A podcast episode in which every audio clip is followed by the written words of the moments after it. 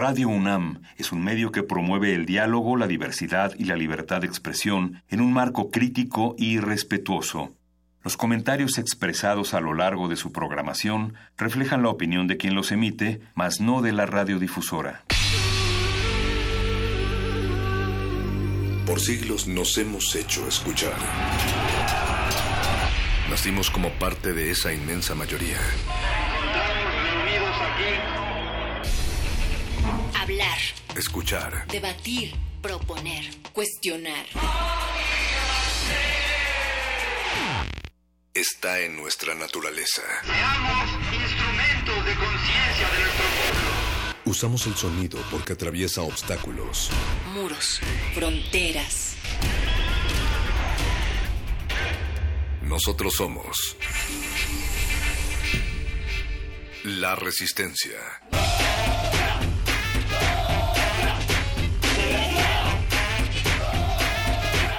Resistencia modulada.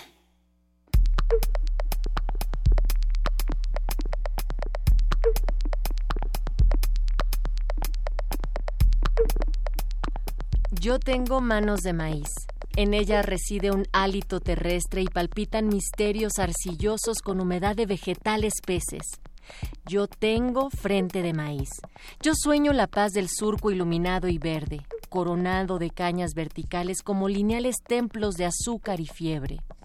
Yo tengo frente de maíz.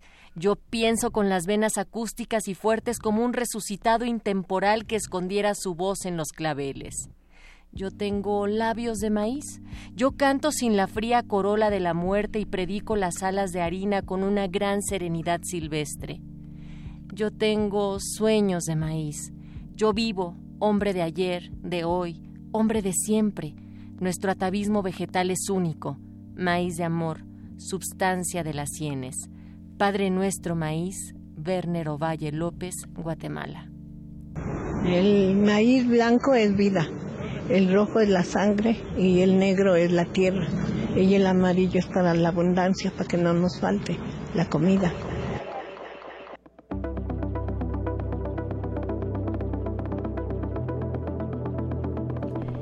Y de esta hermosa forma de dar la bienvenida tenemos sangre, pensamiento y alma de maíz. Esta semana resistencia modulada. Estamos hablando de soberanía alimentaria porque todo mundo dice qué ricos taquitos, invítame un pozole, pero nadie dice luchemos por nuestra soberanía alimentaria, cuidemos el maíz. Natalia Luna, muy buenas noches. Mi nombre es Mónica Sorrosa y también nos acompaña en esta mesa Rafa Paz como Rafa Paz. Hola chicas, ¿cómo están? Bien, y me, me gusta justo cómo entras, Moni, porque creo que la soberanía eh, alimentaria tiene mucho que ver con el maíz, tiene mucho que ver con la biodiversidad que tiene nuestro país y también pensar en cómo es que sustentamos o la base de la alimentación de los mexicanos en qué consiste. Bueno, pues maíz es uno de los granos precisamente como fundamentales.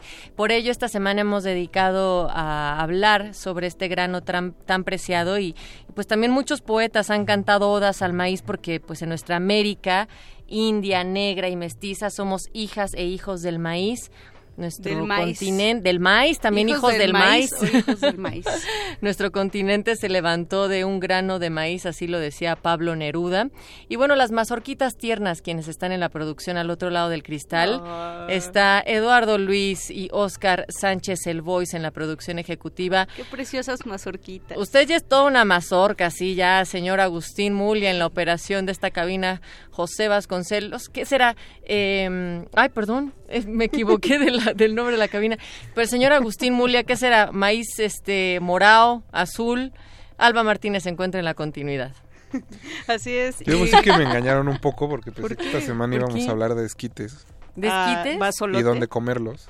Mm, ¿Cuál a es la ver, diferencia entre un esquite y un basolote, querido Rafa? Según yo nada más como el lugar donde lo estás comprando. Sí, en el norte dicen este un elote en vaso y nosotros en el DF decimos esquites. mm, y es que hay el- otros lugares donde, perdón, Moni, también les llaman trolelote. Sí, en Monterrey. Y también en, en Río Verde, en San Luis Potosí, Ah. les llaman trolelote. Estaría bueno preguntarle a la audiencia cuál es su forma favorita de comer maíz. Digo, sé que tenemos una encuesta en Twitter, Una encuesta Eh, densa, ya saben que siempre denseamos en la resistencia, pero, pero, también está padre saber cuál es su forma favorita de comer maíz, porque además de tacos y pozole hay un montón de cosas que se hacen con maíz. Pues es que, fíjate, el otro día estaba con unos amigos que venían de visita a México y decían, ah, a ver, explícame pues un poco sobre la comida mexicana, ¿no? Así, ¿qué es una tostada? Ah, bueno, una tostada es... Eh, como una tortilla de maíz, pero, pero dura, o sea, frita, y encima le pones cosas. Ah, bueno, está padre. ¿Y qué es una quesadilla? Ah, bueno, pues es una tortilla de maíz y nada más. Bueno, ahí entraríamos en el debate con queso sin queso. Por favor, no lleguemos ahí, pero le metes cosas, ¿no? ¿Qué es un taco? Ah, pues es una tortilla de maíz. Y así nos fuimos con los tlacoyos, con las tlayudas, con las que no son tlayudas que dice Moni, pero que, no son que venden en el centro así con, son originales con maíz azul y sus nopalitos y salsita. Ella dice que no son tlayudas, hay gente que, dice que sí. ¿Cómo se llaman? A ver, entonces. Moni es de Oaxaca, ella es la que Por eso, por e- ella la denominación de origen para la tlayuda, el mezcal y el mole. Y así pues nos fuimos entonces con todas esas clasificaciones cuando preguntaban entonces cómo se hacen las enchiladas. Ah, bueno, ¿y cómo se hacen los chilaquiles? Y así así, la lista es larga de cómo para todo ocupamos el maíz. ¿A ustedes eh, qué, el maíz en qué forma les gusta más, chicos? Eduardo Luis hace, este, ¿cómo se llaman? Las arepas también. son de maíz. Él dice que no son como las gorditas, aunque sean idénticas. Es que no son, no, porque es lo mismo que la tlayuda. Sí, no. no son.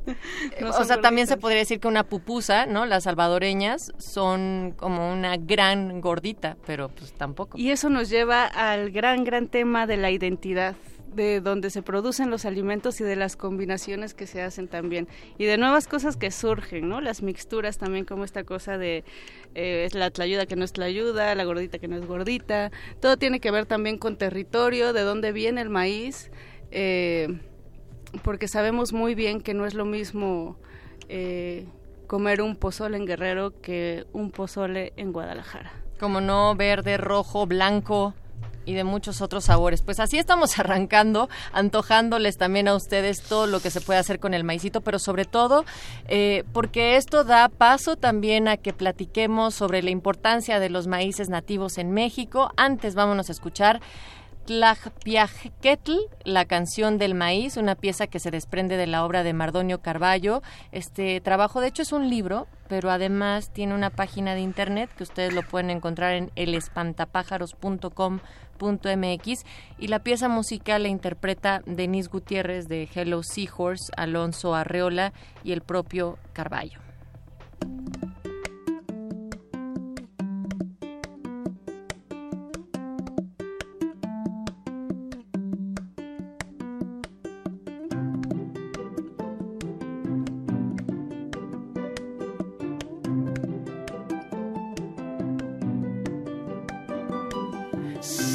Sintli, sintli, mesli, oquichpil, sintli, sintli, tonal, tlaxcalchipahuac, pampil, tliltzin, mosentilian, totona.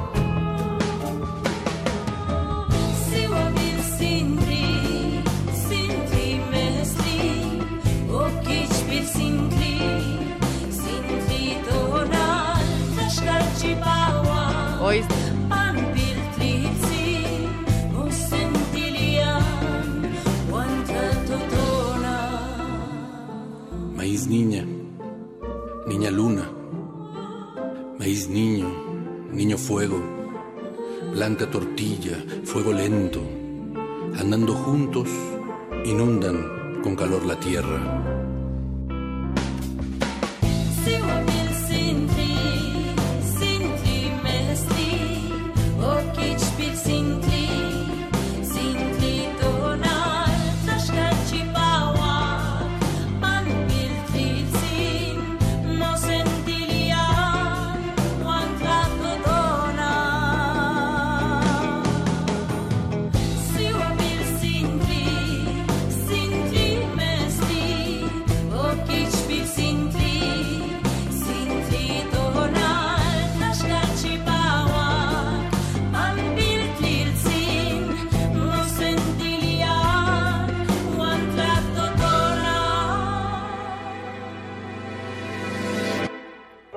Hablando de su tradicional elote, pero cuando le preguntamos por el maíz transgénico que quieren traer a su tierra transnacionales como Monsanto, su rostro cambia por completo. Pues ese maíz no tiene vida, ese maíz no tiene espíritu, ese maíz no es nuestro hermano.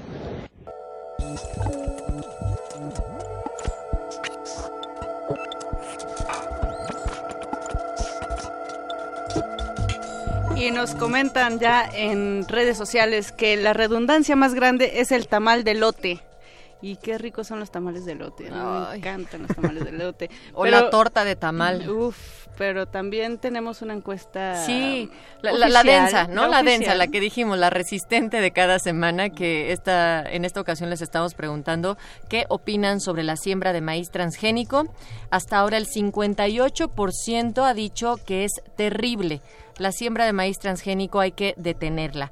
El 22% dice no estar informada o informado lo suficiente para opinar al respecto. Y el 20% restante consideran que es necesaria esta siembra de maíz transgénico. Y hay quienes dicen, Moni y Rafa, que hacer milpa es un acto de resistencia. Así, así también se dice en el maíz en tiempos de guerra, un largometraje de Alberto Cortés y hoy vamos a tener la oportunidad de platicar con él, que es director de la misma cinta. Buenas noches, Alberto. Buenas noches, ¿cómo están por ahí? Dime, Alberto, ¿te agarró la lluvia? Eh, sí, ya no pude llegar, pero bueno, aquí estamos vía teléfono. Eso es lo importante. Pues cuéntanos un poco, Alberto, sobre tu documental. Digo, ya veniste a hablar con nosotros hace algunos meses, pero como todo documental ha seguido con su vida, ¿no? pasando por pantallas pequeñas y grandes. Ahora se puede ver eh, perfectamente en Filmin Latino, pero aún así hay mucha gente que creo que hace falta que vea un documental sobre este tema en específico que trata de defender y de resistir la cultura a través del maíz y de cuatro milpas que son las que abordas en la película. Sí. Pues mira, este, la, les faltó un poco completar la frase, ¿no? Porque nuestra frase, pues, este, como para comunicar la importancia de la película y para que fuera a verla la gente, era hacer milpa es un acto de resistencia profundamente político, porque en este momento, digamos, los campesinos que conscientemente están sembrando el maíz nativo y haciendo milpa, que es muy diferente a sembrar maíz, porque cuando te dice sembrar maíz transgénico o sembrar maíz nativo, se piensa que es como lo mismo y no es así porque digamos la, el- la forma tradicional y como las, lo siembran los campesinos indígenas de México es haciendo milpa que consiste en, en un conjunto de plantas que, es- que se complementan unas a otras que es el frijol ese bueno el maíz obviamente pero también ahí está el frijol y está el chile y está y está el tomatillo y, hay muchísimas más plantas que se desarrollan ahí. En cambio, el maíz transgénico lo que plantea es, es, es un, una agroindustria donde se planta masivamente el maíz y, y, lo que propone el maíz transgénico, o sea, lo que hace Monsanto y donde está la perversidad mayor de esta propuesta, es que es que te venden el, la semilla del maíz que es una propiedad intelectual y cada año vas a tener que seguir pagando derechos pero además tienes que usar sus pesticidas y sus fertilizantes. Entonces todo eso va junto y lo que hacen esos, esos pesticidas y esos fertilizantes es matar toda la vida que haya menos la de ese maíz transgénico que sí, los, los monocultivos para que resista. Entonces, son dos cosas diferentes, ¿no? Y lo que, digamos, lo que, lo que un poco lo que plantea la película y que yo aprendí al, al conocer estas milpas y a estos campesinos, es que pues, la propuesta de ellos es realmente una propuesta que va no solamente contra el maíz transgénico, sino contra la propuesta de, de cómo nos quieren plantear la alimentación en el mundo. Y el maíz transgénico viene con eso, y, pero lo que tenemos nosotros como cultura, la que heredamos de, de los pueblos de Mesoamérica, es eso, es, es ese maíz. Y, y lo que hay, y, es muy importante porque, digamos, si no, si no fuera por el maíz, eh, los pueblos indígenas que aunque todavía existen hoy en día pues han resistido gracias a eso el zapatismo pues ha resistido estos veintitantos años eh, gracias al maíz. Entonces es como muy importante y, y, realmente desde las zonas urbanas desconocemos mucho lo que es lo que es toda esa vida alrededor del maíz. Claro, Alberto, siempre, como tú dices, eh, vinculamos este tema del maíz con los campesinos, porque claro, son quienes cuidan las milpas, quienes hacen milpas, pero creo que también hay que tomar en cuenta que eh, el maíz está en todos los lugares de, eh, pues por, por lo menos de nuestro país, es decir, llega a todas las clases sociales, llega a todos los lugares y eh, si bien sí es un, tema fundamentalmente de campo y tiene que ver con las culturas indígenas, tendríamos, pienso yo, que, que dejar de verlo también como solamente como una cuestión y un problema del campo y un problema indígena también, porque hay, digo, hay un montón de restaurantes súper caros que son de comida mexicana, ¿no? Entonces también hay mucho dinero que se mueve a través de la alimentación y de la planta del maíz. Ahora, lo que yo te quería preguntar, Alberto, es, tú planteaste este documental en diferentes regiones. Lo, lo hablas con los huirráricas, también en Oaxaca, eh, exacto, con los mijes. Quisiera que nos platicaras un poco acerca de las diferencias que encuentras o semejanzas también entre estos distintos ejemplos que tú haces en el documental. Bueno, pues en realidad son pueblos muy diferentes entre sí, o sea, con, con trayectorias sociales y culturales y políticas muy diferentes. Los huicholes o huirráricas, pues, están en una lucha muy particular por recuperar sus tierras por la vía legal y están muy organizados, tienen unas asambleas cada, cada tres meses de, de miles de, de, de, comunitarios, ¿no? De, de, gente que trabaja la tierra en forma comunal. Los mijes ancestralmente pues son como los, los dueños de su territorio, están en las montañas altísimas y, y ellos se rigen de una manera muy muy particular acompañados de la música que es algo importantísimo para ellos. Y en cambio tocamos también los celtales de Chiapas que vienen un poco de, del zapatismo y todo y todos sus alrededores aunque no son eh, bases de apoyo zapatistas propiamente dichas pero pero han estado ahí tienen tienen tierras recuperadas desde el primero de enero entonces son como como diferentes eh, eh, momentos en los que están cada uno de ellos pero les les les es común el maíz sembrarlo y producirlo y, ser autosuficientes con eso. Entonces, un poco eso era lo que buscaba yo cuando estuve buscando con qué campesinos nos concentrábamos. Igual también se trataba, originalmente yo quería hacer los cuatro puntos cardinales, ¿no?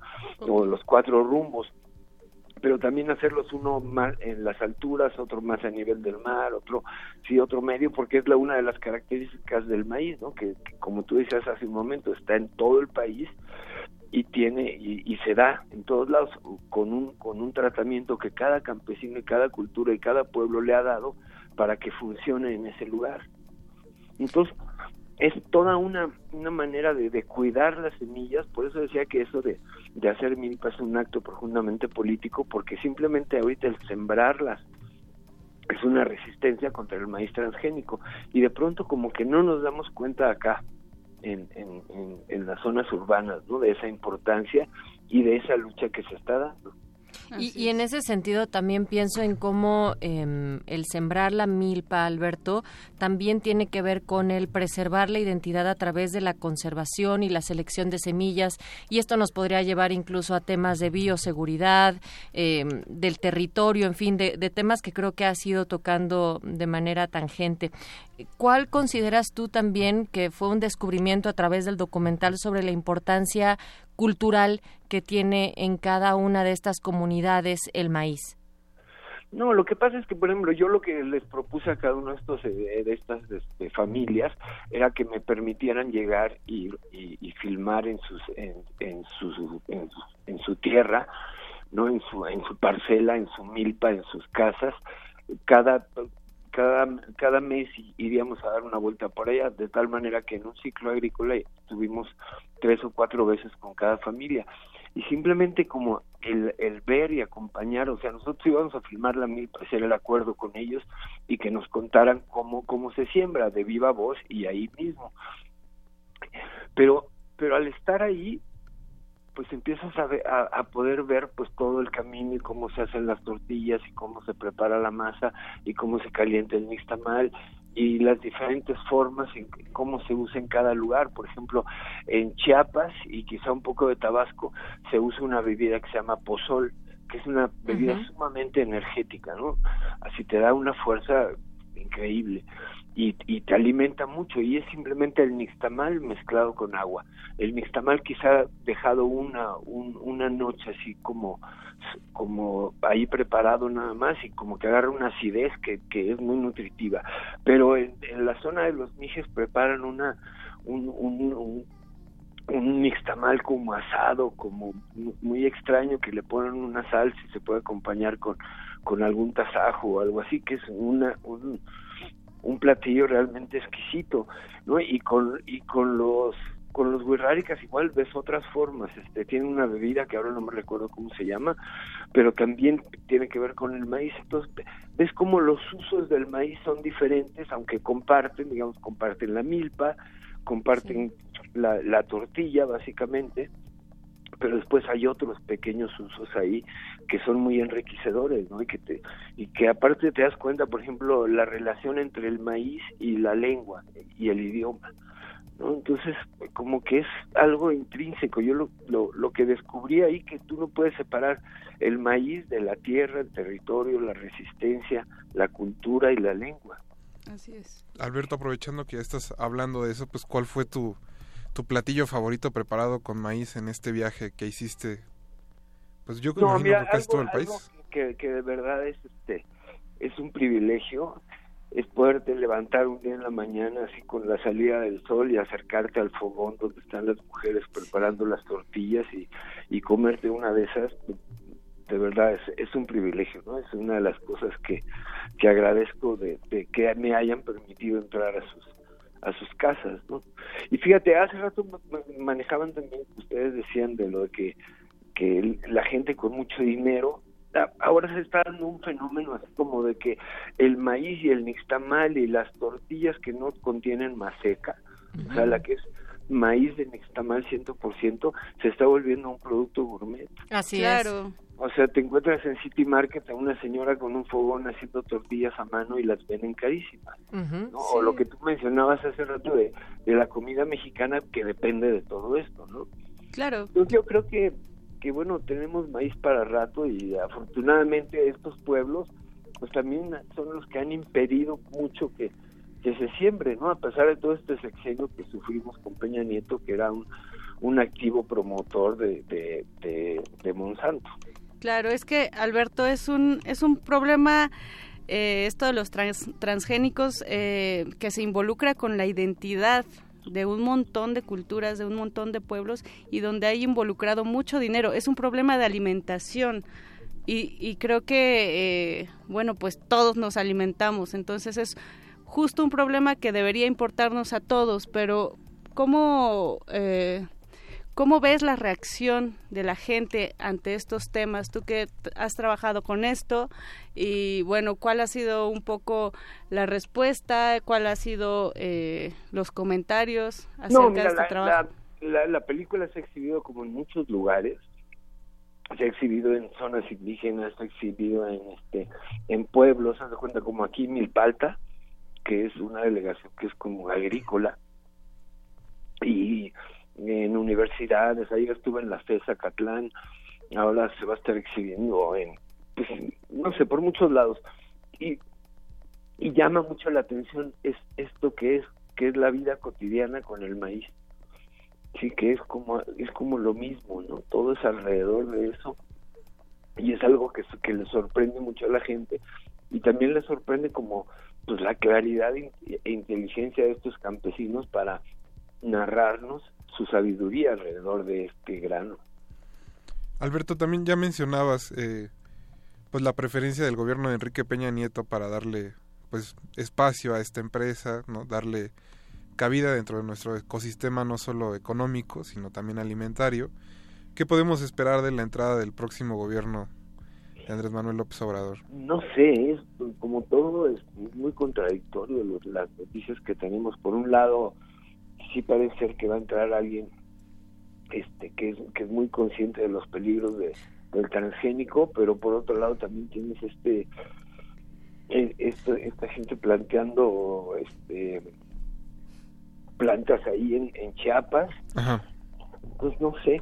Ahora lo que lo, lo que se dijo en campaña fue que la mejor política exterior era la política interior. Entonces veamos qué sucede ahí en ese terreno. Y esto a lo que te refieres también tiene que ver con que Víctor Suárez fue eh, designado subsecretario de autosuficiencia alimentaria por Andrés Manuel López Obrador y él había dicho que no hay ninguna duda posible sobre la prohibición del maíz transgénico, pero hay críticas también por la designación que tienen con Víctor Villalobos al frente de la Secretaría de Agricultura y a su vez eh, en ese equipo Alfonso Romo, ¿no? O sea, que ellos fueron señalados por impulsar los transgénicos. Exacto, entonces tienes ahí como que es muy contradictorio, ¿no?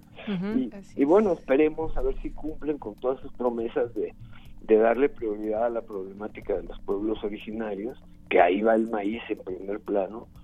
Entonces, yo creo que el maíz y lo que se haga con, con, con esto va a depender mucho de, pues del futuro de, nuestro país, porque ahí está la, autosuficiencia alimentaria, conservar nuestra esta, estas culturas, entonces hay mucho que proteger ahí. Sí, Alberto, eh, queremos regresar justo con esos puntos. ¿Cómo habría que proteger, no, ante ante estas imposiciones que hay y, y, parecerían que pactos entre el gobierno y la industria para poder sembrar maíz transgénico en nuestro país. Por otra parte, incluso dicen que no es tan malo. En fin, todo esto, si nos acompañas para escuchar Desgranando Maíz de los Invasores de Nuevo León de su álbum Puras Buenas, volumen 3.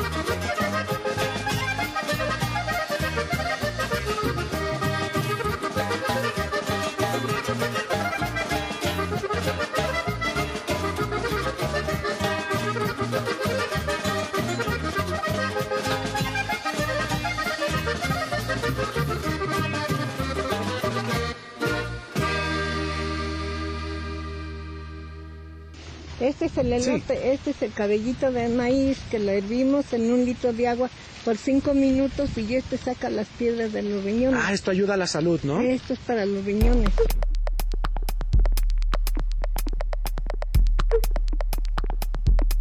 ¡Ay, quedó como que no, compadre! Desgranando maíz de los invasores de Nuevo León. Eh, estamos platicando con Alberto Cortés, de, director del Maíz en tiempos de guerra, y a mí se me quedó muy grabado, de, Alberto, una afirmación que hacías, que tenemos maíz para rato. ¿Qué habría que hacer para garantizar esto ante que vemos que cada vez más son las presiones que está poniendo Monsanto y otras empresas para la siembra de maíces no nativos?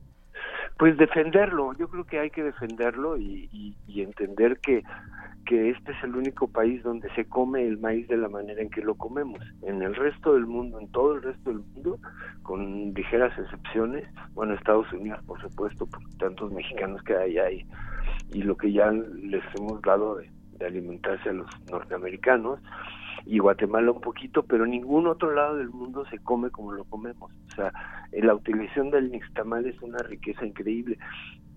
Y en todo el en, todos los demás países se usa como para forraje o para procesarlo y crear y crear este alimentos chatarra, ¿no? Entonces, digamos si, si en Argentina se un maíz transgénico, pues bueno, este tendrán un mal maíz, pero pero no peligra otra cosa, pues acá no. Acá está, digo, aparte es muy mal negocio, este es, es mentira eso que es más grande y es mejor y todo porque no tiene la, suficiente biomasa y, y, el peligro es muy grande, el peligro realmente es muy grande de, afectar todas estas culturas que, que pues todos los mexicanos nos este nos enorgullecemos mucho de nuestras raíces pero a la hora de, de defenderlas pues hay que hay que estar ahí no Así es. Y eh, bueno, ya para, digamos, ir llegando a la recta final, Alberto, eh, los aprendizajes de la producción, ¿qué, ¿qué lecciones te llevas de todo este trabajo documental que hiciste, que aparte... Eh, pues como todos los trabajos documentales llevan un buen tiempo de horas grabadas que al final no salen en pantalla, pero que es una chambota y se aprende muchísimo de eso también. Pues pues qué te digo es este tenerte como así como lo de las tortillas por la mañana o sea tener el privilegio de de poder entrar a estas casas y pasar ahí dos o tres días cada cierto tiempo pues es, como es un gran regalo no de verdad es este que nos hayan dado esa confianza de, de entrar y luego pues también ver pues muchas veces las difíciles condiciones de vida claro. no y las las cuestiones que tienen que enfrentar todas estas familias pues no es fácil entonces de pronto pues uno uno como que empieza a valorar más lo que tiene no o sea ser más consciente de los privilegios con los que vivimos y que no todos los mexicanos lo tienen. Alberto antes de, de terminar eh, bueno ya decíamos que la película se puede ver en Filming Latino pero dónde se estará proyectando próximamente pues no sé, mira, por ahí anda ya por todos lados. Te digo, ayer estuvo en la FESA Catlán, ahora se va a proyectar al norte de San Francisco, en Estados Unidos. Eh, pero pues por ahí anda. Si, si revisan el, el Facebook de, del maíz en tiempos de guerra, por ahí lo pueden encontrar. Y también ahí en la página del maíz en tiempos de guerra.org encuentran también información y también algunos boletines que están vinculados con el maíz, así es que también es una buena fuente de consulta. Muchísimas gracias, Alberto Cortés, por esta entrevista para Resistencia Modulada. No, pues muchísimas gracias a ustedes. Y recuerden, eh, justo como, como ahí se dice en el maíz en tiempos de guerra, hacer milpa es un acto de resistencia profundamente político, Mónica Sorrosa. Así es, y es que como eh, dice Alberto, eh, pues nosotros ya tenemos la tortillería abajo, ¿no? Caminamos unos pasos y está una señora vendiendo tamales, en la mañana están las guajolotas ahí luego, luego, pero en realidad sí, no nos ponemos a pensar esta cuestión de que la siembra lleva su tiempo, ¿no? La naturaleza tiene un tiempo diferente al de, al de la ciudad y pues nosotros queremos todo rápido. Ahora sí que fast food, ¿no? Pero pero a la mexicana, entonces creo que debemos pensar más este tipo de cuestiones ver también cuáles son las alternativas a, a este eh, a este maíz transgénico que quieren imponer y a lo mejor como consumidores darle por ahí, ¿no? No, no podremos hacer eh, milpa en estos espacios tan reducidos que son están en la ciudad, en estos eh, cajitas, ¿no? En las que ahora habitamos, pero cómo si podemos ayudar. Vamos a seguir hablando de esto el próximo jueves. Exacto, y, también pensar y escuchar a aquellos que están en defensa, por ejemplo, de los transgénicos, que a ver si es que hay algunos que no estén asociados también con, con Monsanto, con la Zagarpa, o sea, en fin, que sean independientes, porque quienes están en contra de esta siembra, sobre todo en lucha de la defensa identitaria y de estos maíces nativos, no solo son ambientalistas, sino que también lo hacen grupos científicos expertos en el tema. Eh, y muchas personas que están haciendo de interés público los intereses que tiene Monsanto con estos también otros intereses empresariales. Una de las cosas que dicen, por ejemplo, es que eh, se acabaría la crisis de alimentación y, también te pones a pensar, bueno, pero la crisis quién la provoca, ¿no? También la desigualdad. Entonces es ahí un tema eh, para ahondar no nada más quedarnos en la superficialidad. Y pues vámonos con una canción que te parece, Natalia, que te parece, Rafa. El maíz. No. Bueno, ahí va. El maíz de Eduardo Zambrano. Sigan, sigan votando también en arroba R modulado ustedes qué piensan sobre la siembra de maíz transgénico. Y esta canción eh, se desprende del disco Ritual de Eduardo Zambrano, compositor ecuatoriano, y cuyo trabajo se desenvuelve desde la experimentación electrónica hacia el tropical bass o bass. Ritual es un trabajo que compila escenas de vida y retrata paisajes de la vida andina. Está en el sello regional 2016.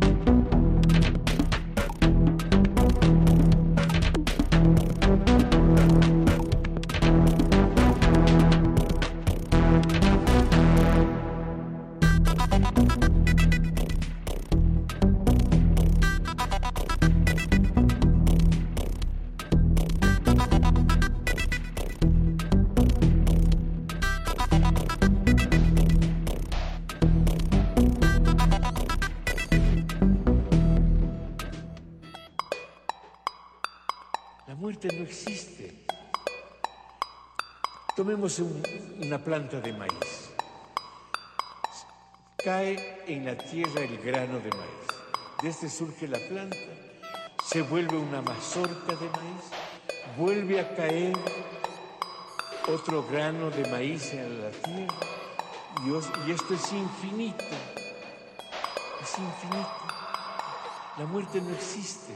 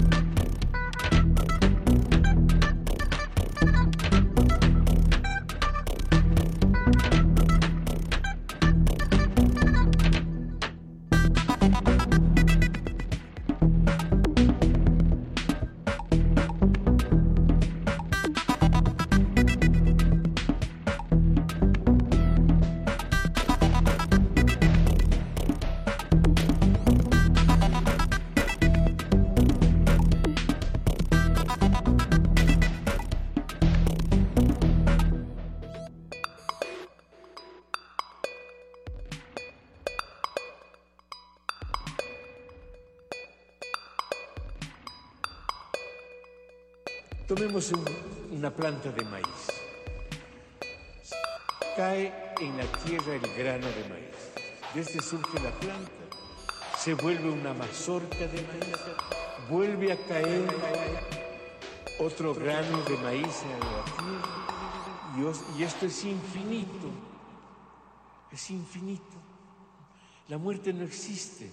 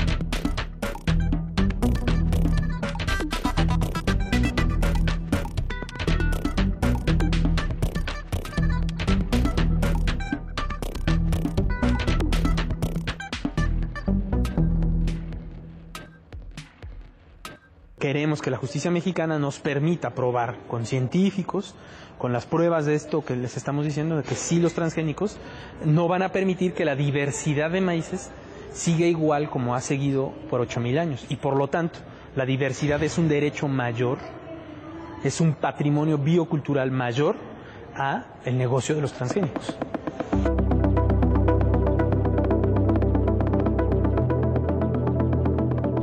Estamos en arroba R modulada en donde les estamos preguntando esta noche, ¿ustedes qué piensan con respecto a la siembra de maíz transgénico?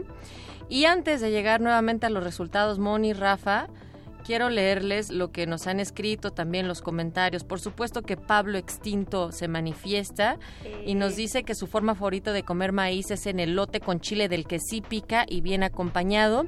Dice, noche de maíz, pienso en todas las formas en que podríamos comerlo, marcando mapas gastronómicos de esos lugares donde derrocharíamos guía y amor. Andas bien enamorado, Pablo Extinto, y cualquier cosa, así sea la milpa o el elote, encaja para tus poemas. Dice que con esta lluvia Es nos que Moni- podrían... Moni lo tiene inspirado. nos podrían llover mazorcas y cambiar el mundo. Eh, y después se echa otro poema que dice, nuestro amor es como maíz transgénico, no tiene vida, no tiene alma, no es nuestro hermano. Por otra parte, Daniel de Jesús nos dice, hablando de redundancias, mencionemos las tostadas para comer el pozole y echarle maíz pozolero a la tostada. Y dice hashtag resistencia mazorcamente modulada. También nos dicen por acá, eh, bueno, pues un pozol para energizar este cuerpo decadente, maíz revolucionario, maíz resistente, maíz para todes. Y así sigue la lista de estos comentarios. También eh, más o menos de cómo van los números, pues se movieron un poquito. El 60% contestando a la pregunta que qué opinan sobre la siembra de maíz transgénico dice que es terrible, detengámosla. 21% no están informados todavía para opinar y 19% es necesaria. Es que Pues infórmense, muchachos. Está cañón, Rafa, porque hay eh, un montón de información que, que a veces se contrasta, pero a veces es bien confusa. Y hay gente, investigadores así eh, eh, Importantes. importantes, ajá, que, que se han pronunciado a favor de los transgénicos Sí. por alguna u otra razón. Entonces es un tema que sí es polémico. Eh, evidentemente eh, se involucra toda esta cuestión de identidad y de cultura en México, eh, pero, pero creo que sí hay aristas interesantes en, en la cuestión de los transgénicos. Sí, y, y no es que, no es que me esté pronunciando a favor de ello, quiero aclarar. Pero lo que decíamos, hay que hay que entender por qué hay gente que sí lo está defendiendo más allá de esos intereses empresariales que tienen algunas empresas, ¿no? Como bueno, algunas empresas transnacionales que están demandadas como Monsanto, Syngenta, Dow AgroSciences y PHI México, bueno, que la conocen como DuPont y ver em, de, dónde vienen esas empresas también, ¿no? sí, bueno, son estadounidenses. Lo que es cierto es que hay una acción colectiva que se presentó hace cinco años. con donde la Zagarpa, la Semarnat y la industria pues también han interpuesto juicios de amparo y más de 100 impugnaciones y la colectividad ha ganado 11 de esos 15 juicios de amparo y están por resolverse otros cuatro. Por eso, bueno, mientras se está manteniendo como la suspensión de cultivos eh, que sean transgénicos, por eso es la pregunta de habría que saber cómo el próximo gobierno va a decidir sobre ellos, ¿no?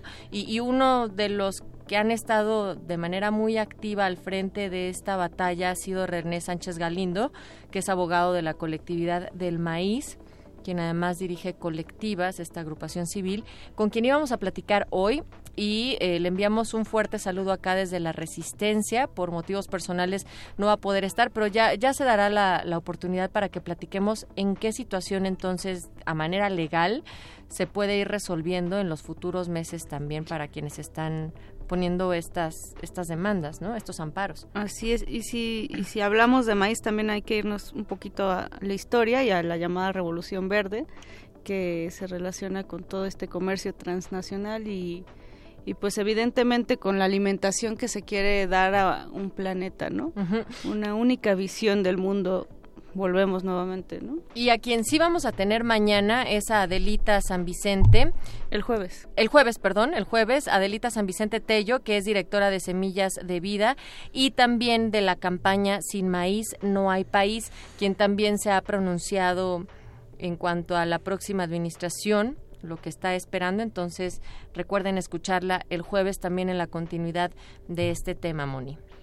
Así es, Natalia. Y bueno, eh, no queremos eh, desaprovechar esta cabina para hacer una invitación a uno de los eventos que se están realizando con motivo de los 50 años del movimiento estudiantil de 1968 y eh, los invitamos el Comité Interuniversitario en el marco del coloquio internacional M68 Ciudadanías en Movimiento a través de Piso 16, Laboratorio de Iniciativas Culturales UNAM y el Centro de Exploración y Pensamiento Crítico Ibero a el evento llamado 132 Huellas, Encuentro de Artistas y Activistas a seis años, logros y perspectivas. Va a estar moderando Benjamín Arditi y va a ser una instalación también desaparecidos Laboratorio de Arte Múltiple. En la música va a haber un concierto de rock a cargo de Macario, proyecto Proto People, Leo Live Set, eh, también de Ibero 90.9, y una exhibición de videos y fotografías de la convocatoria Huellas de 132 de piso 16. Esto va a estar hasta el 29 de septiembre y mañana miércoles 12 de septiembre es la inauguración a las 18 horas. Moni, la entrada es libre allá en Avenida Revolución 1291 en la colonia Alpes en la Ciudad de México. Así es, hay que estar informados acerca de el pasado, porque del pasado presente, del pasado depende nuestro presente, quise decir. Así es que, bueno, en estos tiempos de tanta eh, movilidad, de tantos movimientos estudiantiles y de tanta agitación política, es conveniente regresar a esas raíces también. Así es. Y chicos, ¿qué les parece? Rafa, ¿qué te parece si nos vamos con música? Despedimos este cabinazo de o sea, ya para dejarte en la cabina y que inicie derretido. Ah, por eso nunca ha sido mi cabina. ¿Por qué no, Rafa? Estamos compartiendo. Es de todo. Apoyo mutuo. ok, ¿qué vamos a escuchar, Natalia? Vamos a escuchar em, rap de luz y con esto les damos paso a la luz que llega con derretinas. Gracias, Mónica Sorrosa. Gracias, Rafa Paz. Gracias, chicas. Fuera de la pista de los partidos políticos y de la cuestión electoral, construir una alternativa ya no solo para los pueblos indios, ya no solo para los zapatistas, sino unirnos con campesinos, con obreros, con mujeres, con artistas, con jóvenes, con gente que hace medios de comunicación o que trabaja en los medios de comunicación, para ver si es posible hacer esto que estamos planteando desde el principio, a saber, es posible hacer una política que no se plantee la toma del poder. Luchan por salud, educación, independencia, tierra, paz, libertad, democracia. A pie descalzo, voy por la sierra, cicatriz y callo por pisar tanta piedra. Tengo las manos llenas de tierra, con mis hermanos trabajando por ella. Ya no queremos guerra, no. Luchamos porque en el mundo no haya contaminación. Rezamos por el mundo y su gente, los ausentes y los que piensan diferente. Llevamos un palacate amarrado en el cuello por si acaso el sol está bravo. Somos hijos de la tierra, estamos hechos de maíz.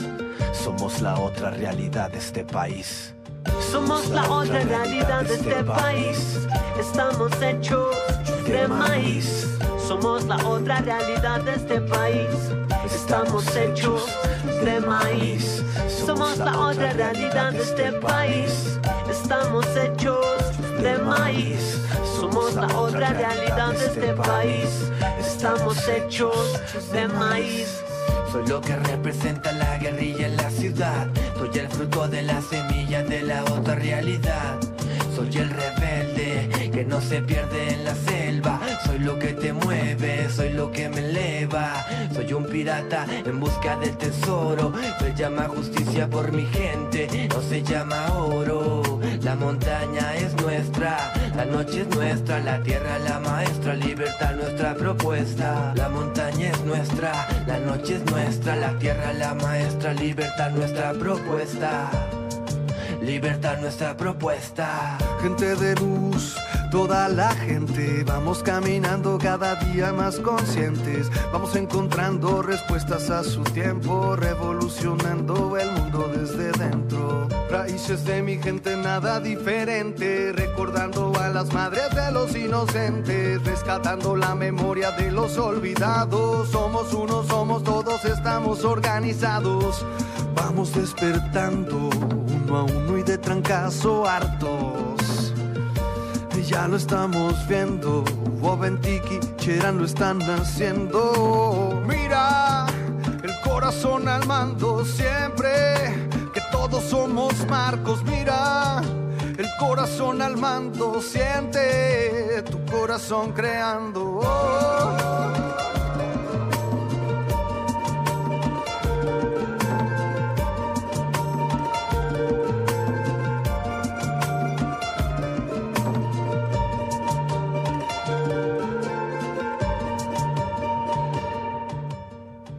Estamos hechos de maíz, de todos los colores, por eso hay diversidad en mi raíz.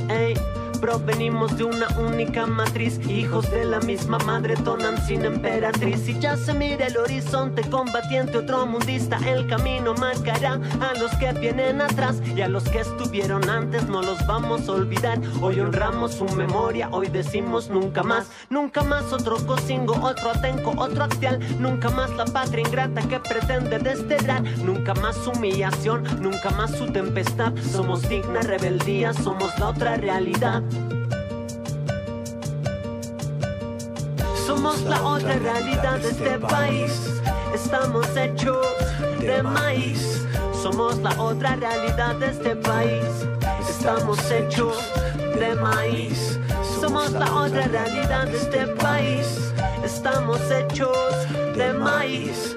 Somos la otra realidad de este país. Estamos hechos de maíz.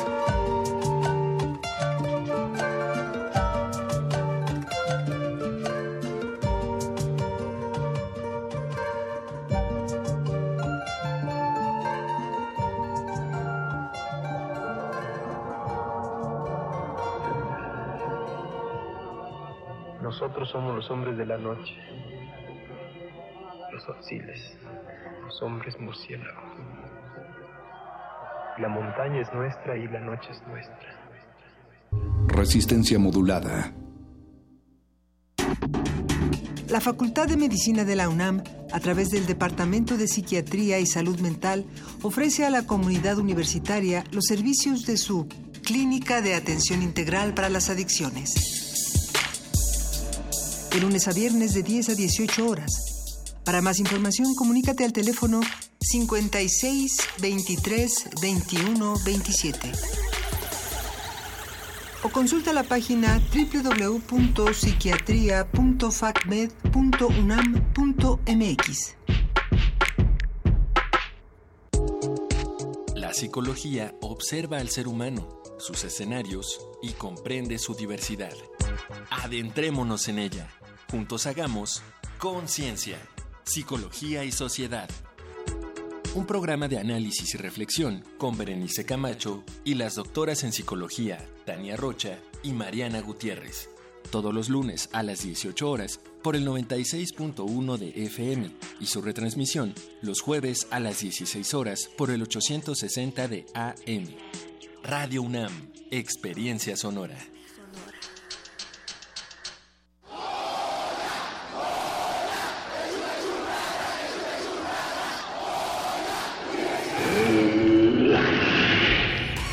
¿Te identificaste?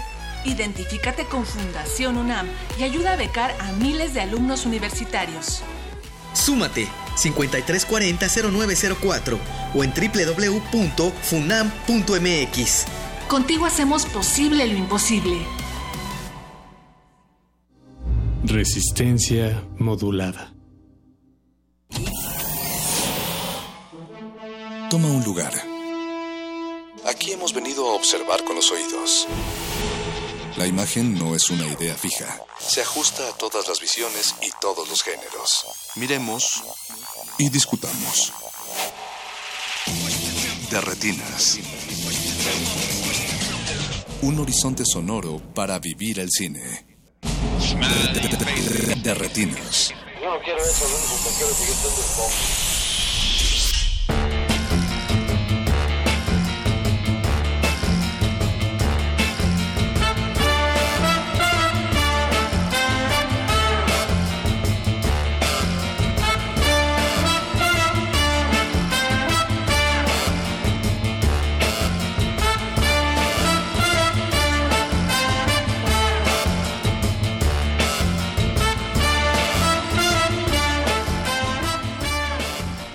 Bienvenidos a su cabina cinematográfica, mi nombre es Rafael Paz y vamos a estar hablando de cine hasta las 10 de la noche, si el, la lluvia y la frecuencia modulada lo permite. Aquí a mi derecha está Alberto Acuña Navarijo. ¿Cómo estás, Rafa? Alberto, a ti sí te agarró la lluvia. Hasta eso ya me agarró más tranquila. Más bien los charcos son los que me agarran. Aquí todo lo que es Rola está, está rudo. ¿eh? peligroso, sí, sí, sí. Y pues le mandamos un saludo hasta Canadá a, A Javier Negrete. él Yo iba no a decir a. Alberto Negrete. No, este, ahora que ni es Alberto y creo que tampoco le tocó la, la lluvia. No, pero por lo que cuenta sí le ha tocado este la marabunta, que al parecer se reúne en el teatro donde sucede. Sí, y le ha tocado algunas malas películas. Ya por ahí. Sí, Eh, ya, ya empezaron a llegar los codazos, eso sí. Sí, y hay, hay unos raspones por ahí, que Barry Jenkins, que el director de Hilo, High Water. Que, Ah, también. Que, que fue decepción. Que bueno, en, en- en un festival de decir que es normal. ¿no? Es normal, pues un festival que tiene más de 300 películas, pues tú dime si no va a haber. Sí, siempre hay algún churro ahí metido entre, entre las joyitas. palomitas que están buenas. Entre joyitas, pero también viene la, la nueva película de Peter Strickland. Ah, sí, se ve bastante Uf, bien. uf, no, sí se ve muy buena. Ojalá que pronto. Pero bueno, pronto- Alberto, esta noche vamos a estar hablando de un tema muy importante, de un tema que define nuestra identidad, nuestra cultura, nuestro deseo de seguir resistiendo, que es El maíz transgénico. Ah, el no. maíz, sí, las películas dedicadas a este, a este grano elemental. Eh, ¿Qué película recuerdas de maíz, Alberto? Ya después de. Pero es que ya, ya estuvo en el- la misión pasada. ya- No, bueno, acabamos de hablar con Alberto Cortés. Alberto Cortés del maíz en tiempos de guerra. Pero algún videojuego de esquites debe de haber. De esquites. Pues había una, más bien, donde era. No eran esquites, pero sí era tortillera. Ah, Era bueno, una ya. tortillera. Ahí va, ahí va. Entonces, que, si no me equivoco, era. pues creo que la misma pelangocha, si no me equivoco. si no me equivoco. Ahorita voy a acordarme del título, o si Jorge Grajales nos está escuchando, que, que saque el título, ¿no? Pues sí, pero estábamos jugando, en realidad no vamos a hablar de películas. Ah, no. Qué bueno, porque. Del maíz. Porque no, no duraba el programa. Yo, ¿eh? yo te vi sudando, Alberto. En realidad vamos a estar hablando de un tema muy especial para los cinéfilos de esta ciudad, que es la nueva exposición que tendrá la Cineteca Nacional dedicada a Alfred Hitchcock, el director británico que pues hizo una amplia carrera, más de 50 películas, 35 se estarán proyectando en la Cineteca junto con la exposición y pues más o menos para abrir ahora sí que para abrir el menú y para calentar motores tenemos en la línea al, al columnista más polémico del Universal. El no es Alejandro Alemán. Ah, no es Alejandro No. Alemán. Habían dicho. No, no, no. Ah, no, no es él. No, tampoco es Loret de Mola. No es de Mauleón, obviamente. Tampoco. Pero él también podría hablar de cine, supongo. Sí, pues tiene su programa, va... En realidad, el hombre más polémico del Universal se llama Alonso Díaz de la Vega. Ah, eso sí. Lo tenemos en la línea. Y no solo del Universal, ¿eh? Habrá que decir. Bueno, bueno, yo nada más estaba diciendo del Universal. Ya, ya nada digo de un video por ahí. Al parecer la fama te precede, Alonso. Buenas noches. Pareciera, buenas noches muchachos. Este, am, sí, eh, yo, yo ni siquiera lo intento, más bien la gente por alguna razón me quiere contradecir a mí, entonces es Sí, eso. todo el mundo se queja de lo que escribe Alonso, pero nadie se detiene a preguntarse cómo se siente Alonso, ¿no? Exacto, para hacer, así que, eco de, de este nuevo meme. Un saludo Oye. también a Moni, que también aplicó a la primera hora ese chiste. ¿Cómo andan muchachos? Muy bien. Muy bien, así que ya, ya listos para hablar de, de Hitchcock, que hoy fuimos a la conferencia y pues el primer la recorrido, presentación. recorrido de, sí, sí. de la exposición que, No nos tocó como a- al profesor Pelayo con, con los curadores. que hubiera sido bastante bien, ahí sí pues dijeron recorrido, pero pues fue así, mejor métanse y a ver qué, Ajá, qué nada, más nos, pescan. nada más nos abrieron el corral. Que en tu caso, Alonso, significa en realidad que, o sea, te marcamos porque tenemos una cuestión muy importante esta noche, la cual también vamos a invitar a nuestros amigos que están del otro lado de las bocinas. Y es, ¿cuál es tu película favorita de Alfred Hitchcock? Bueno, siempre es difícil escoger una película en específico, sobre todo de una figura tan prolífica como Alfred Hitchcock. Eh, pero creo que creo que sería Vértigo. Eh, creo que es una película que de alguna manera suma muchos de los temas de la carrera de Alfred Hitchcock. Además de que creo que llega a un punto en su estética que me parece acaso insuperable con ese manejo del color, eh, de la tensión en estas persecuciones, bueno, si podemos llamarle persecuciones, ¿no? Mientras va siguiendo James Stewart a Kim Novak, eh, que son tan silenciosas, tan melancólicas, o sea, es una, es una película muy atípica en muchos sentidos, e incluso eh, en esta cuestión de los temas, me parece que también resalta en cuanto a que eh, vamos, se sabe bien que Hitchcock era un hombre perverso, un hombre misógino y Vértigo, no, pues sí, la verdad. Así era misógino, ¿cómo crees? Bueno, en esos años, ¿quién no era misógino? Eso también es cierto, pero Hitchcock lo era de, de manera muy peculiar, ¿no? Tenemos todas esas historias de abuso con Tippi Bueno, creo que, él, él sí Pero- él califica en la categoría que tenemos de Don Pervertidón. Película tras película, hombre. De hecho, Sí. me, me, me acuerdo de ese ejercicio que hacía, ¿no? En el que pone sus este, dos tomas de él eh, mirando Ah, a- el efecto Kuleshov, ¿no? El efecto Kuleshov que hace consigo mismo, ¿no? Viendo primero a, a un bebé y sonriendo y luego ve una muchacha y sonríe y uno sospecha que algo se está saliendo por allí. Que creo que, digo, lo mencionaste de manera bastante pasajera, pero eso es, digo, ya lo vamos a hablar de manera un poquito más a fondo adelante. Pero justo todo el asunto del montaje es una de las cosas muy importantes de- dentro de su, de su cine. Y en especial de Vértigo, hay, hay algunas escenas que, que dependen exactamente de que, de, de que se monte en esa, en esa manera específica, digamos. Porque si no, no funcionaría, ¿no? El caso de las escaleras, como contrapone la mirada de James Stewart con esta escalera que se extiende al infinito, o la mujer que cae, ¿no? Y él, él cree que es este Madeline y justo el, el cine de Hitchcock no funciona si no tuviera y no hubiera aprendido de los grandes maestros rusos a montar. Sí, por supuesto. De hecho, este este ejemplo que hace del efecto Kuleshov demuestra que es un hombre muy consciente de de, de, eh, de la necesidad de montaje para crear cine, eh, creo que uno de los elementos más interesantes de Hitchcock es precisamente cómo su filmografía es una de eh, podríamos llamarlo de, de, artefactos, ¿no? De artificios como precisamente mencionadas ahorita esta esta imagen, ¿no? De, del vértigo que le da a James Stewart en esta toma de perspectiva en la que se ve cómo se extienden las escaleras, que es lo que conocemos como un retrozoom. Eh, y aparte es, es la primera vez que se usa, ¿no? Y ese movimiento lo vamos a ver después en la obra de Spielberg, de Scorsese, lo vemos hasta en Godzilla, la versión horrible de allá de principios de los 2000.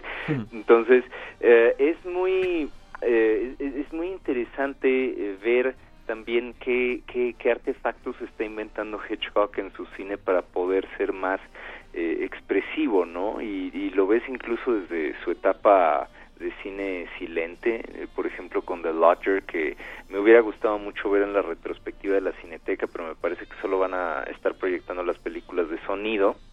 Eh, pero que es una película también magnífica porque tiene una serie de efectos eh, que lo que hacen es eh, manipular al espectador pero también darle un nivel simbólico a lo que está viendo uno en la pantalla no como esta imagen famosa de de, del piso de arriba que está siendo filmado con un cristal para poder ver desde abajo este cómo, lo que se están moviendo los personajes no sé exactamente los pasos.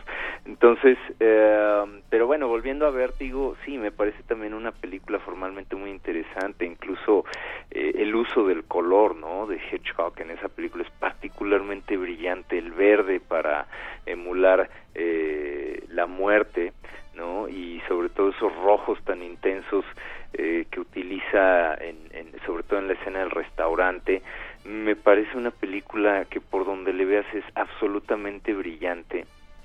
Eh, yo creo que en muchos sentidos suma eh, todo lo que fue el genio de Alfred Hitchcock. Para mí es una película esencial en la historia del cine y por supuesto en su filmografía.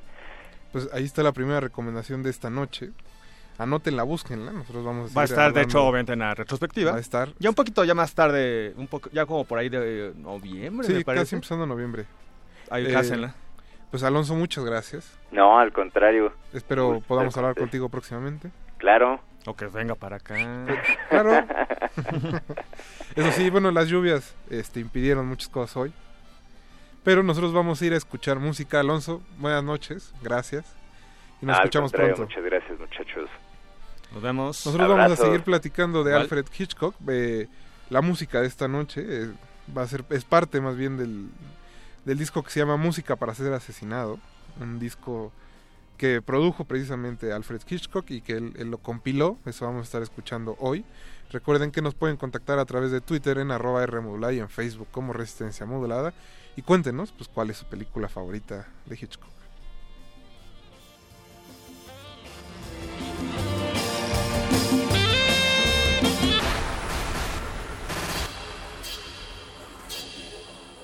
How do you do, ladies and gentlemen? My name is Alfred Hitchcock, and this is music to be murdered.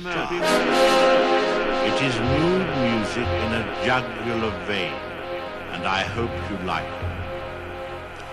Our record requires only the simplest of equipment, an ordinary phonograph needle, a 4-inch speaker, and a 38 caliber revolver.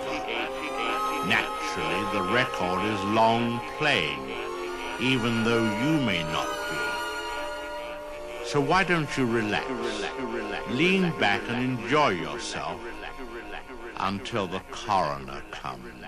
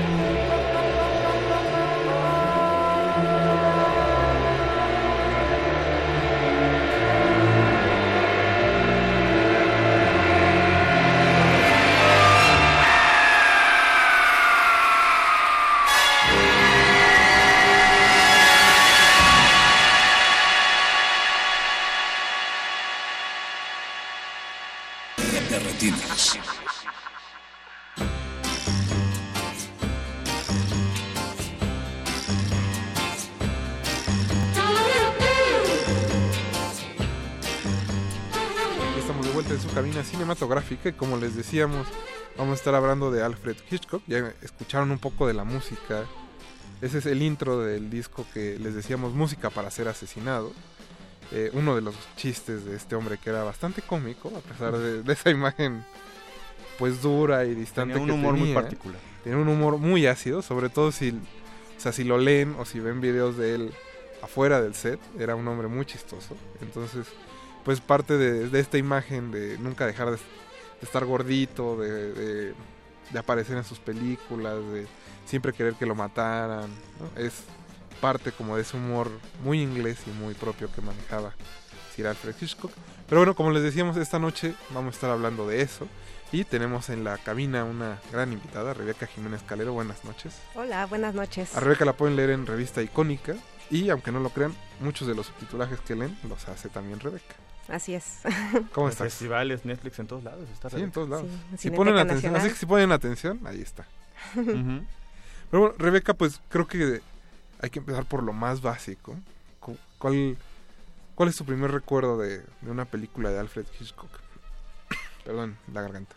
Creo que eh, yo creo que la primera referencia que tuve de él fue cuando era niña porque pasaban mucho en la tele, no sé por qué, pero recuerdo que varias veces, ya sabes, cine permanencia voluntaria, que era como una sección de Sí, Canal sí. 5 Mm. hace muchos años, pasaban bastante los pájaros. Justo estábamos hoy en la mañana sea, diciendo eso. Yo creo que es una película que vi muchas veces en televisión cuando era niña. No sé por qué exactamente esa, pero es la que recuerdo haber visto muchísimas veces. Sí, ju- justo creo que, digo, ya está como de chiste, pero mientras preparábamos el programa y hoy que fuimos a la presentación y platicábamos con otras personas, eh, creo que coincidíamos en que muchos empezamos por ahí simplemente porque en el Canal 5 programaban todo un bloque como de animales descontrolados. Ataques de animales, animales sin control. Entonces que eso incluía los pájaros, también estaba tiburón. Ya más adelante, bueno, a mí me tocó ver también Jurassic Park dentro de ese como de ese ciclo del Ajá. 5. Eh, mencionábamos otra película hace rato de Sí, ¿cuál era? Es que era como Marabunta era de las del Marabunta. 7. Sí, era- es la, es la de las hormigas que se comen en un pueblo ahí en Piraña. Sí, Piraña, piraña. No, no recuerdo cuál era la. Ah, ven la rata asesina a veces.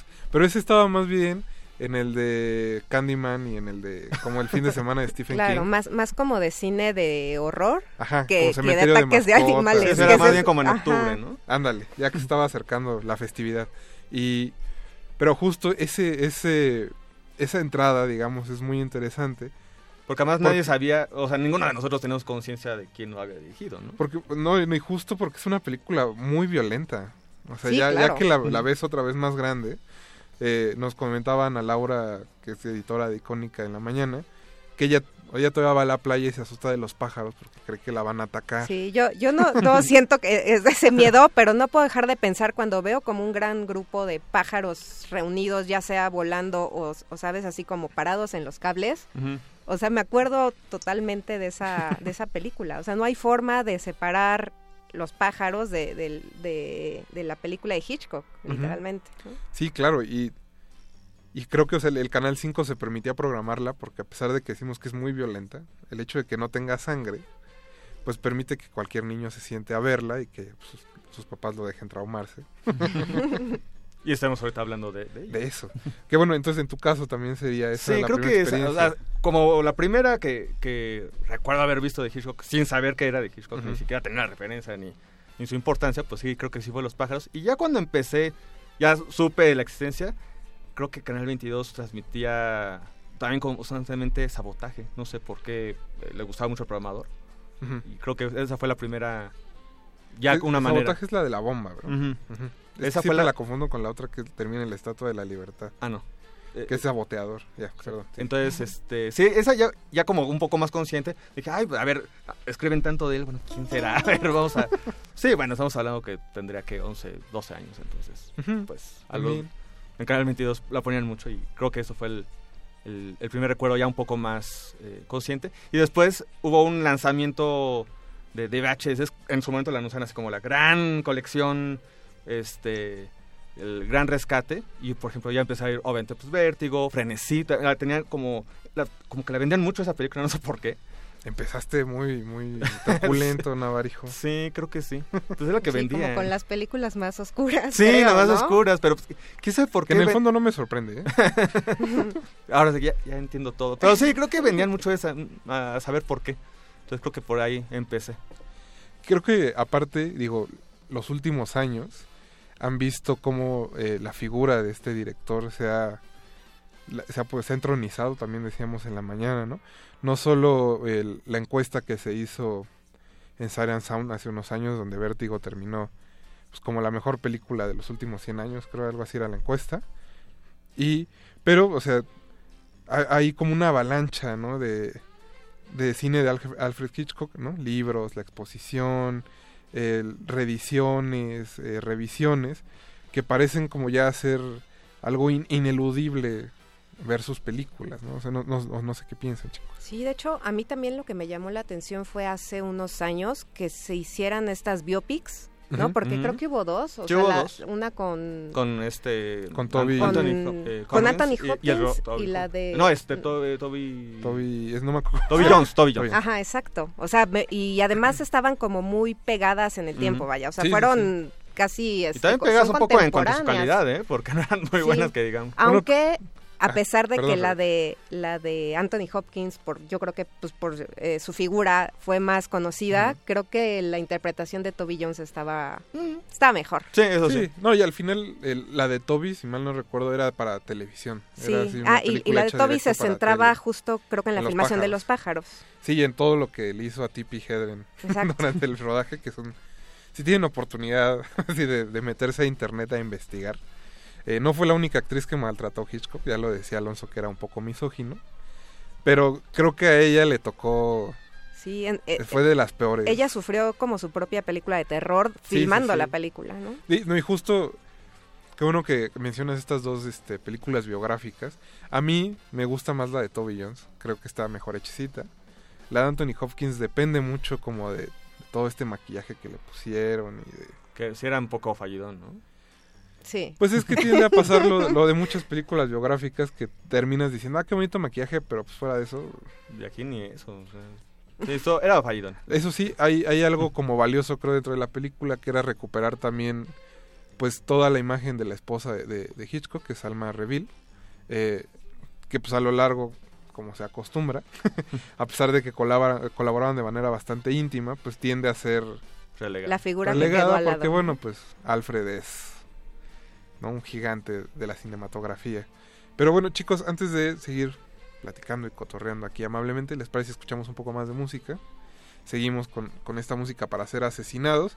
Y pues aprovechando aquí Pablo Extinto nos dice que, que no manchen, que ese el pasado interludio musical lo agarró en pleno callejón oscuro y con truenos.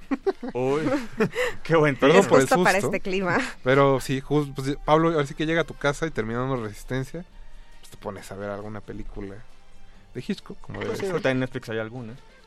Ah, sí. Pues es que las han quitado todas. No, está frente está Psicosis, está Vértigo. Ah, pues ya con eso. Por, por ahí, no sé qué otra cosa. Bueno, y bueno, el, docu- el documental en torno a, a la escena de... la North by. Northwest también está, creo, ¿no? Ah, creo que sí. Es que son de esas películas que de repente quitan y el catálogo de repente Sí. aparece y desaparece, pero pues hay rascan. Como, hay que, algo. como que el algoritmo los esconde, pero ahí Exacto. están, ¿no? Sí, pero la, la que está más segura sí es Psicosis. eh. Acabo de, de checar ahorita. Sí Ah, está. pues ahí está. Pero espérense a que termine Resistencia Ah, eso sí, eso sí. Vamos a ir a un corte Ya si musical. después quieren este, ya no escuchar el caloso de los vírgenes, después. No, no, no, espera. Ah. A ver, hijo. Ah, no. Bueno, vamos a un corte musical en lo que arreglamos este dilema. No se despeguen. Regresamos.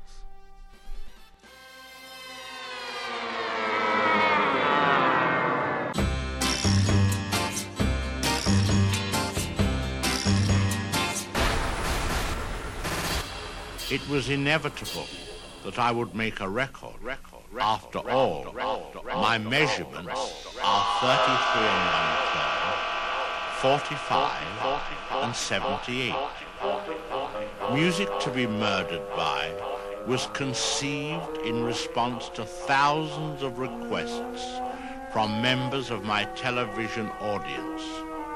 The program seems to have inspired them to murder, but did not furnish the proper atmosphere for it. It seems that during the commercials, the victims kept jumping up and leaving the room.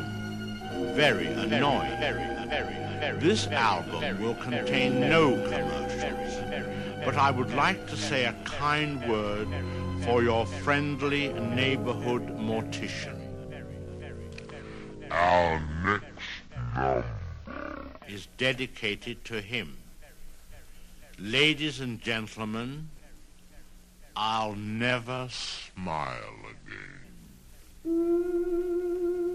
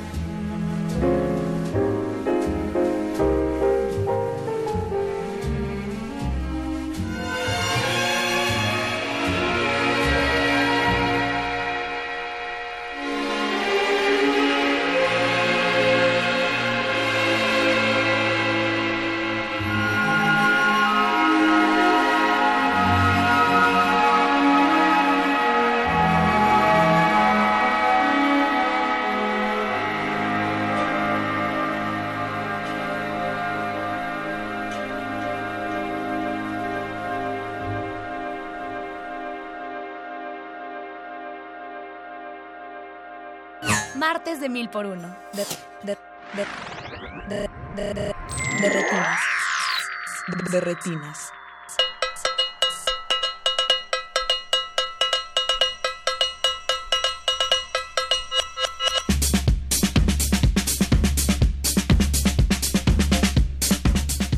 Regresamos al 96.1 FM de Radio UNAM.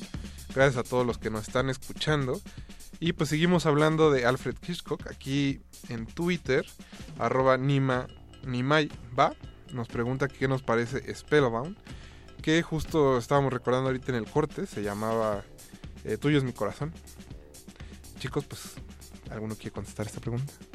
Yo hace mucho la vi. La verdad es que es como de esas películas que vi hace mucho y no la tengo tan presente. Sí, yo tampoco la tengo. Creo, creo que es, es de las que menos adaptaciones de, de formato ha tenido en realidad también eso tiene que ver yo la vi hace mucho tiempo en un torrent y la recuerdo bien digamos que no este recuerdo no recuerdo haberme quejado después pero eh, tampoco es la tengo precisamente fresca no sé no sé Ahora tenemos que verla, ¿no? Es como tarea. hay que aprovechar sí sí sí Pues ahora la tarea. y justo pues van a, va a haber 35 películas en esta exhibición, lo que como ya nos decía también Alonso, eh, se concentran más en el como en el periodo ya Technicolor, a color, eh, Mm, bueno, todavía, a ¿no? sonido. Ah, bueno, el- el- hay un Sí, par de todavía películas, la- las primeras películas sonoras y ya a partir de ahí como un poco el cine más, más conocido, más popular de él. Que de hecho inicia este, este sábado la, esta retrospectiva dentro de este ciclo ya famoso de los clásicos en, en pantalla grande. Sí, digo, si siguen, si siguen el ciclo de los clásicos, pues tenemos noticias de que hasta enero todos los clásicos van a ser. Sí, si querían ver otra cosa, Películas de mm. Alfred Hitchcock. Que está bastante bien, ¿no? O sea, ya habían puesto de tomos en clásicos, estuvo Náufragos. Eh, estuvo Predente Vértigo, Estuvo Vértigo, este, eh, Intriga Intriga Internacional. Internacional y por ahí alguna otra. Y bueno, Psicosis, precisamente. Que de hecho tuvieron ya como un, un, un mes completo de Psicosis. Pero bueno, chicos, pues pasemos quizá al, a lo otro más importante, que es ¿por qué les gusta ver películas de Alfred Hitchcock? Ah, es una gran pregunta. es como la pregunta. es que eh, yo creo personalmente que Hitchcock es un pilar de la cinematografía. O sea, yo sé que esto ya suena como a cliché, y, ¿no? Es Mm. como que las cosas que se, que se dicen de él normalmente.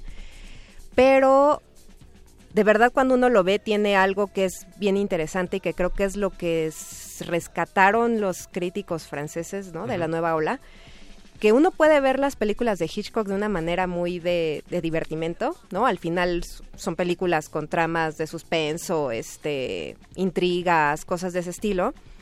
Pero cuando uno las hace como una lectura más profunda, puede encontrar, yo creo que otro tipo de cosas, este, incluso creo que el, el puro análisis así de la imagen, es decir, cómo construye Hitchcock toda esta parte, cómo construye el suspenso, cómo construye la emoción, cómo construye todo eso, o sea, cómo manipula nuestras emociones. El Es- famoso MacGuffin. ¿no? Exacto, ese, ese es como, como Sí, muy interesante de, ¿eh?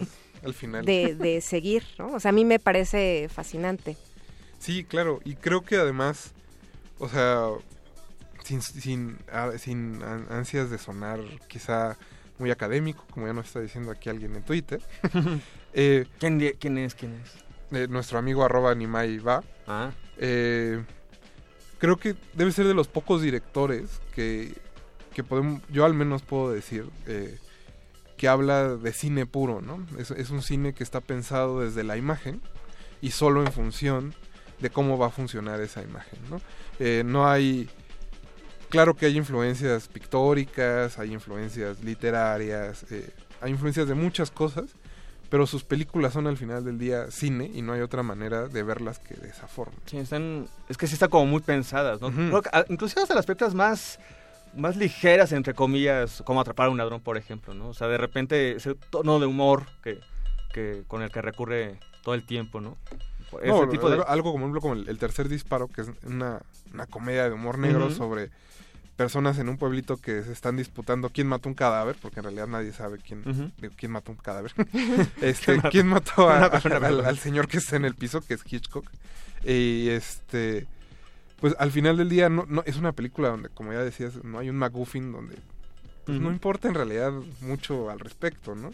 La que también, por ejemplo, Intriga Internacional, donde todo es, es de espías y hay una trama de amor y de peligro, que los espías están buscando unos mapas de algo. Que ¿no? quién Como sabe qué es y, lo más interesante es que ni nos interesa qué está buscando, ¿no? No, hay, hay incluso la escena donde, donde llega como el jefe de espías a hablar con este Cary Grant para explicarle de qué se están peleando los, los, pues, los otros espías.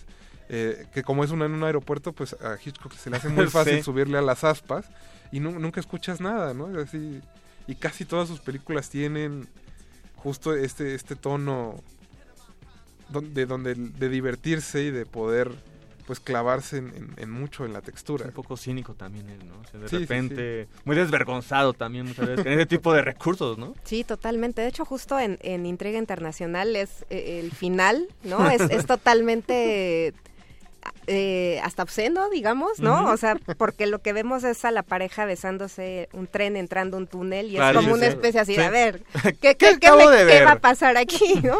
No, y, y creo que, o sea, el- digo, vamos, él, él le tocó todo este periodo del cine gringo donde había un código que un código moral, ¿no? Que decía qué podía aparecer y qué no podía Y que casi era todo, pantalla, o sea, que no podías. Que era todo.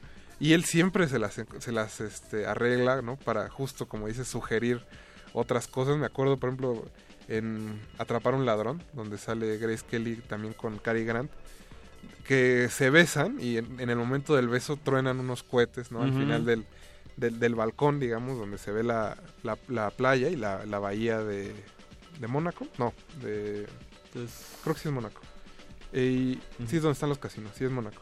Y eh, no solo eso, ¿no? Hay una ola que rompe Exacto, o con, sea, una, como con una piedra para todas para estas sugerir. metáforas visuales que ahorita ya podrían sonar como súper este Como muy naif, ¿no? exacto muy naif pero entonces o sea es- son justo las formas que él que él se le ocurría para poder romper esos códigos no Sí, y creo que o sea, son formas que dejan una escuela hasta cierto punto, pero que muy poca gente ha, ha logrado igualar, ¿no? Es, es muy...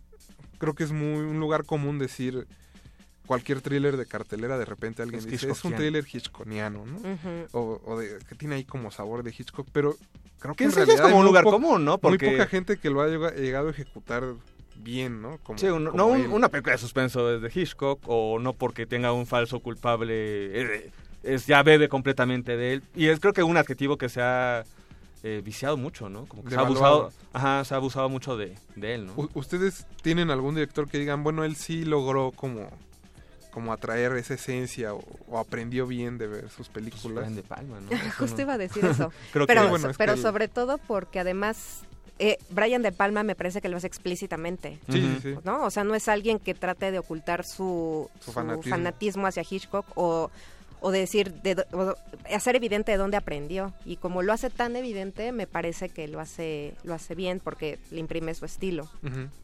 Sí, bueno, que- creo que él es de los, de los buenos alumnos. Sí, o sea que sí bebe mucho, como mencionas, eh, lo hace muy notorio, eh, muy evidente sus homenajes, sus referencias, pero también tiene su propio estilo, tiene su, propio talento No, también. y creo que, o sea, muchos directores han intentado justo medirse contra eso, ¿no? Decir, yo quiero hacer un thriller para ver si lo puedo hacer igual de bien, ¿no? Si, si puedo lograr eso y la mayoría... Sí, que, y lo peor de todo es que son como ar- eh, esos mencionados artesanos que contratados por el est- un estudio y pues obviamente no, no va a salir, definitivamente. Tan es así que bueno, pues qué mejor que, que el remake de Psicosis, ¿no?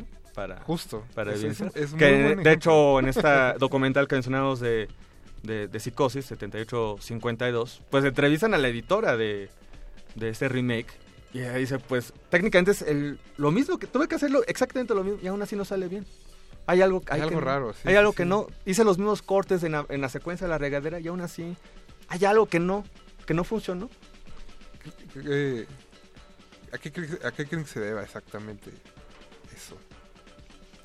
Mm. Los, com- ¿cómo? O sea, estas copias que no, Ajá. que no funcionan. Digo, más allá del toque autoral, que creo que es como, como más sencillo, pero justo es el- si hay alguien que edita, ¿no?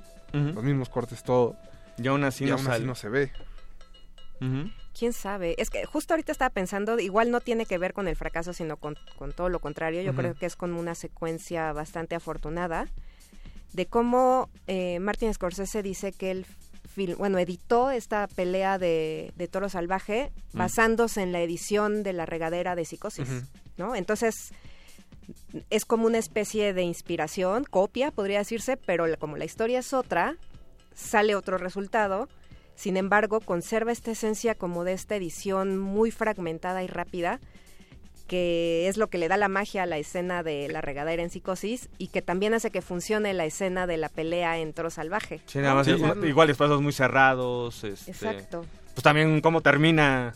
Entonces, este, ahí, Robert De Niro, no sé, a mí, ahí me parece que Scorsese también lo hizo plena, o sea, le dijo a su editora, ¿no? Muy Así consciente. quiero que lo edites como si fuera la escena de la regadera.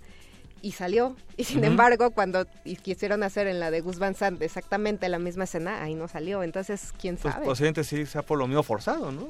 Puede ser eso. Puede ser. Digo, creo que justo hoy que vimos la exposición, uno de los detalles que yo rescataría es justo el poder, el- no comprobar, porque imagino que, que si ya, lo decíamos, ¿no? Si ya estabas un poquito enterado en el tema, quizá no te sorprendía la exposición, pero que aquellos que no, no lo conocen a fondo puedan entrar y decir, ah, mira, no, hay que también todo un lado arquitectónico de cómo se construye el espacio de cada película. Hay todo un tratamiento de la imagen que es muy específico de que él que- quería. De, hecho, hay una parte dentro de la exposición, igual para los que vayan a partir de pues, este fin de semana, eh, dedicado también eh, frente a la arquitectura, a la moda, ¿no? Cómo la moda influyó y cómo él influyó un poco también a las revistas, al Hard Bazaar y a, a Vogue y, de- y demás. Eh, el color, la- eh, las vestimentas de las... que también esa corriente muy, muy, muy consciente de pues, cómo se iban a vestir sus, sus actrices, ¿no? Eso sí. Pues antes de seguir, escuchamos un poco más de música. Venga. Esperemos que nadie sea asesinado durante este corte musical. Nosotros regresamos. Aunque a sea Don. Agus. No, no, no. Ya, va- ya se va a jubilar Don Agus, ¿no? Bueno, no sé, ahorita lo platicamos en el corte. Vamos a escuchar un poco de música y regresamos.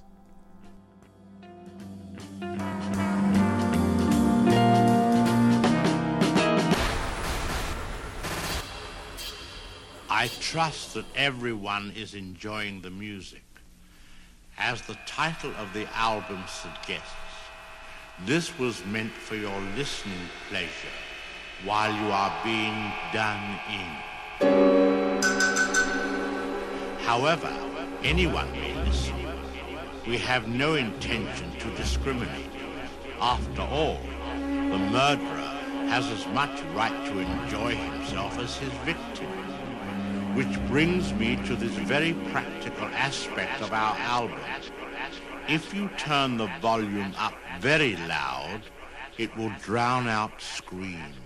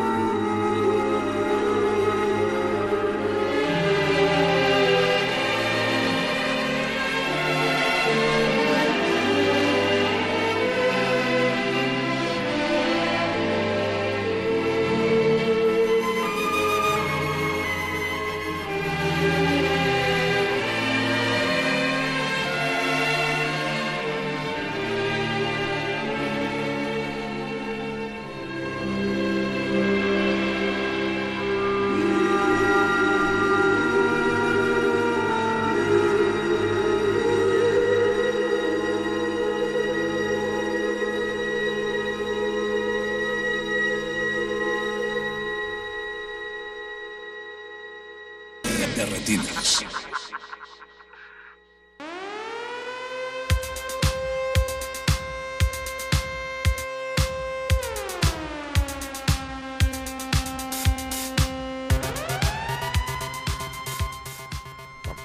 estamos de vuelta aquí en Resistencia Modulada. Recuerden que estamos leyendo todos sus comentarios a través de Twitter en arroba Rmodulada y en Facebook como Resistencia Modulada.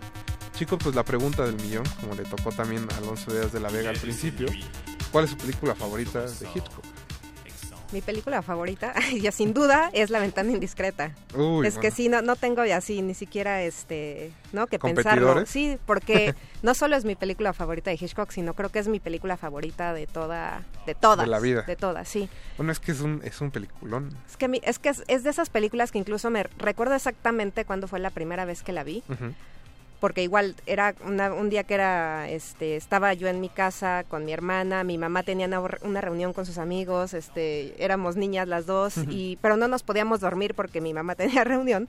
Y me acuerdo que prendimos la tele y estaba eh, justo Filmoteca no estos programas de Filmoteca de la UNAM y empezó la ventana indiscreta y, pre- y nos quedamos mi hermana y yo viéndola como diciendo, pues en lo que nos da sueño, ¿no? Vamos a ver un poquito. Y no les dio sueño. No nos dio sueño jamás, así terminamos de verla, yo estaba súper emocionada, me pareció lo máximo.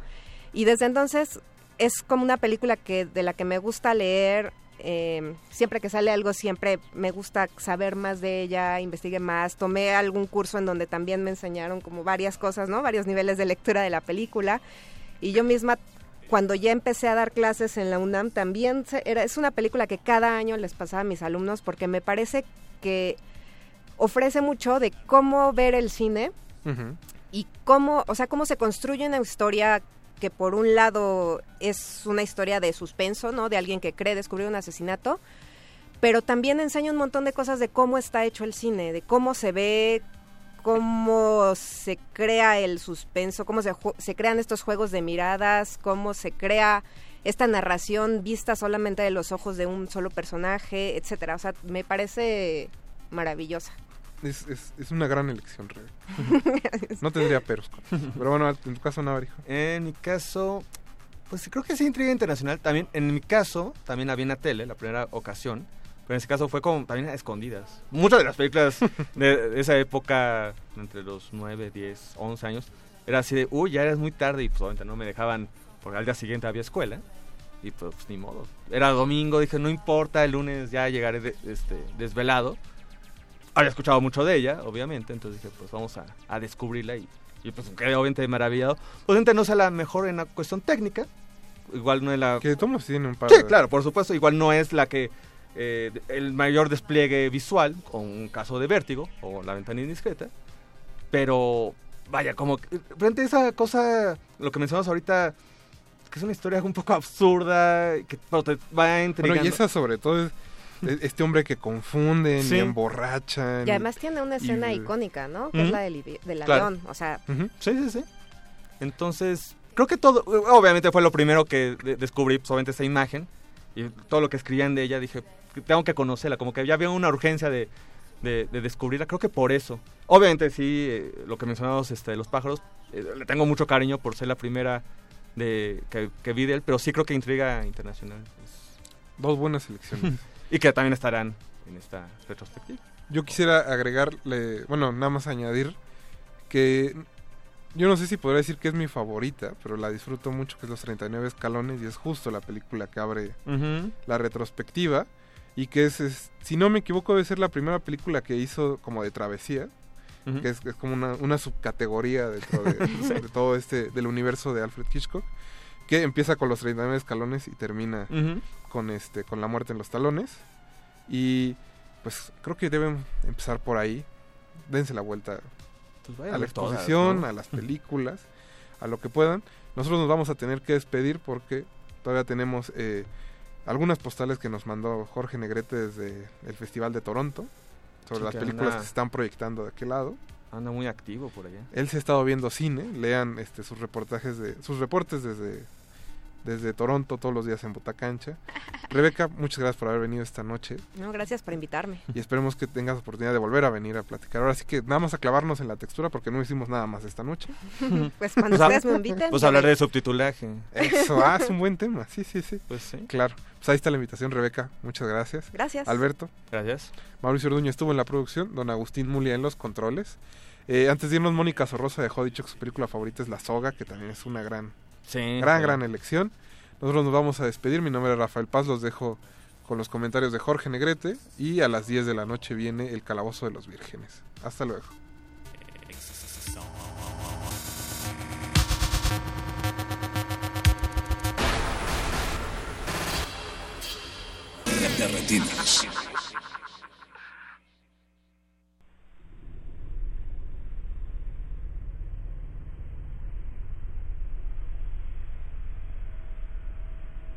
Bueno, pues soy Adriana Fernández, soy crítica de cine para el periódico Reforma y para Radio Real. Y creo que ha sido un festival muy provechoso. Eh, de lo que más me ha gustado, probablemente la que más me gustó es una que se Teen Spirit de Minguela. Realmente me sorprendió un poco, la había acomodado en mi horario porque no me quedaba de otra y no tenía ninguna expectativa. Y creo que es una película muy fresca. Creo que el Fanning, pues digamos como que se confirma como esta joven con muchísimo talento. Creo que tiene unos diálogos eh, muy simpáticos, la historia está bastante bien armada Y a pesar de que es un tema más o menos común que hemos visto, ¿no? Sobre un concurso eh, de canto, creo que el director logra como que ofrecernos esta, esta parte como diferente, se siente pues quirky, como dicen en inglés un poco, pero me gustó mucho cuando él quiso ser presidente de Estados Unidos. Creo que pues es un- una película de estas políticas bien llevada, creo que Hugh Jackman lo hace bastante bien también. Juana. Bueno, esa película yo creo que es de lo más original que he visto en mi vida. Realmente me, me sorprendió muchísimo. Creo que las actuaciones son también muy buenas. Creo que el guion es extraordinario. Eh, esa fue también una de mis favoritas. Me gustó otra que quizás es un poquito más comercial, pero que no deja de ser buena, que es la de The Front Runner sobre la vida de Gary Hart, o más bien la, la etapa cuando él quiso ser presidente de Estados Unidos. Creo que pues, es un- una película de estas políticas bien llevada. Creo que Hugh Jackman lo hace bastante bien también. Se- seguramente sonará para el Oscar. Y hablando de actuaciones del Oscar, otra que seguramente también se llevará un par de nominaciones y me gustó a mí fue la de Beautiful Boy, que es con Steve Carell y Timothée Chalamet. Creo que ambos lo hacen muy bien, ¿no? Entonces, este, pues de lo que he visto es de lo que más me ha gustado y agregaría una quinta que también como que no tenía muchas expectativas, que se llama The Wind, que es un western eh, pues con cuestiones así como paranormales, pero creo que funciona bastante bien y está dirigido además por una mujer que se llama Emma Tammy. Entonces, pues esas son mis cinco películas favoritas hasta ahora. Hola, soy Maximiliano Cruz de, de Interior 13, distribuidora y productora de México. Eh, vengo de ver la película Maya de Mia Hansen Love, una película sobre un corresponsal de guerra francés que es secuestrado en Siria y recién liberado y trata sobre su proceso de mm, readaptación como a la vida normal pues a la vida civil y una historia atravesada por una historia de amor que al final lo redime y lo, lo rescata del trauma de la guerra. ¿no? Al final, de todas formas, pues el poder de la guerra también es muy fuerte y lo jala. Él regresa a su oficio como corresponsal de guerra. Y es una película mm, muy interesante que, aparte de tener un comentario social y eh, pues, histórico sobre el conflicto armado y sobre la participación de la sociedad civil, también eh, eh, pues le da importancia al mundo afectivo, eh, pues como un, engranaje importante dentro del, pues del proceso de, pues de reinserción de este personaje a, pues a su vida ¿no? y el retorno a la, pues a la, vida civil que al final eh, pues no es del todo exitoso porque su oficio de corresponsal lo llama nuevamente. Eh, o sea, la película Maya de Mia Hansen Love. Hola, ¿qué tal? Soy Eric Estrada, eh, aquí honrado a la invitación a de Retinas para eh, comentar más o menos lo que he visto en el Festival de Toronto. Estamos acá eh, transmitiendo obviamente para, para Cine Garage algunos programas, pero pues, nos encontramos a la gente que vale la pena haciendo crítica de cine. Este, aquí están. Eh, por supuesto me encontré a Jorge y me pide que les comente más o menos lo que he visto. ¿Por qué insisto en el más o menos? Porque la sobredosis es larga eh, y uno a veces no se acuerda de todo lo que, lo que hemos revisado. Sí les puedo decir que, por ejemplo, revisé Shoplifters de Hirokazu Koreeda, que hasta ahora, junto con Cold War de Pawlikowski, es como la película que más me ha, me ha gustado.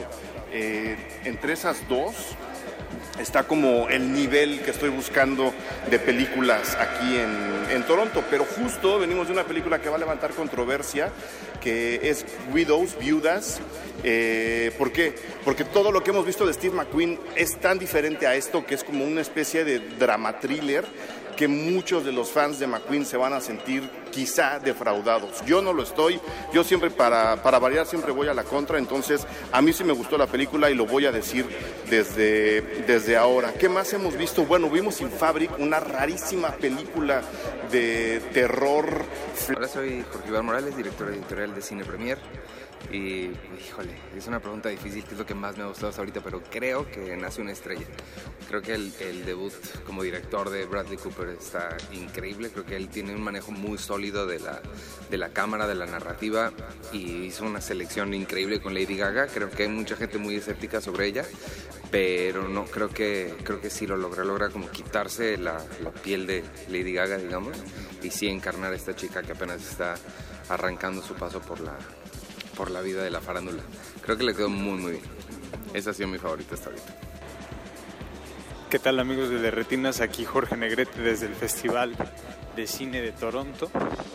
Eh, pues bueno, para no faltar a la tradición, quisiera hablarles de primero de las películas mexicanas que hemos podido ver, porque en De Retinas siempre es importante el cine mexicano. Entonces, este, pues ya pudimos ver eh, La Camarista de Lilia Vilés y Niñas Bien de Alejandra eh, Márquez. Eh, son dos películas que creo que entablan un, diálogo muy, muy notorio, sobre todo en la cuestión como de clase.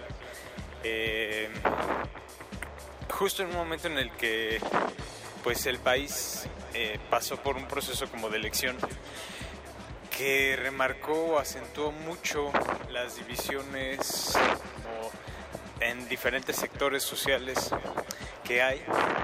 Y creo que las dos retratan eh, un problema que va más allá de, un- de que afecte únicamente a un sector específico. Creo que habla de la afectación que sufre una persona frente a un sistema como de clase, independientemente desde donde lo viva. Eh, en el caso de la película de La Camarista, que retrata el día a día de Eve, una, una chica que trabaja haciendo la limpieza en un hotel de lujo de la Ciudad de México. Mm, Poco a poco nos damos cuenta que ella este, pues vive como con una vive con la promesa de tener un mejor sueldo, vive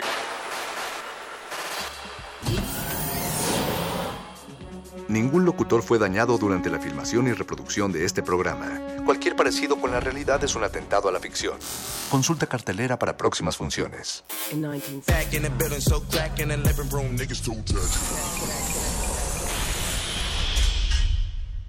Resistencia modulada. Ingredientes para hacer la pócima de la diversión. Ancas de rana intrépida. Ratones de laboratorio. Plumas de pollo creativo. Mm, medio litro de carcajadas. Y listo. Revolvemos todo y decimos. Hocus Pocus, la revista de los peques y no tan peques. Todos los sábados de las 10 a las 11 de la mañana por el 96.1 de FM. Diviértete aquí en Radio UNAM.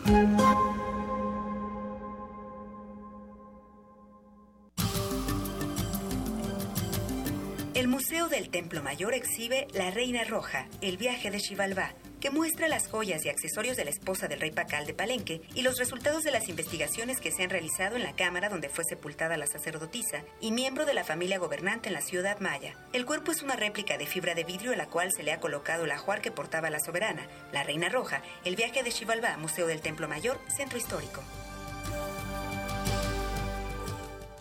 A 50 años del movimiento estudiantil de 1968, escucha semanalmente la crónica documental Este día en 1968.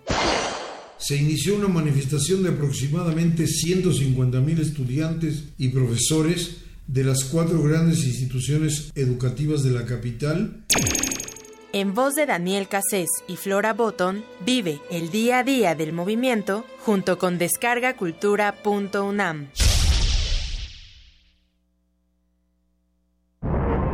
Resistencia modulada. Los niveles inferiores de la nave de la resistencia están dedicados a los calabozos, donde se resguardan los temas prohibidos y tomos de conocimiento olvidado.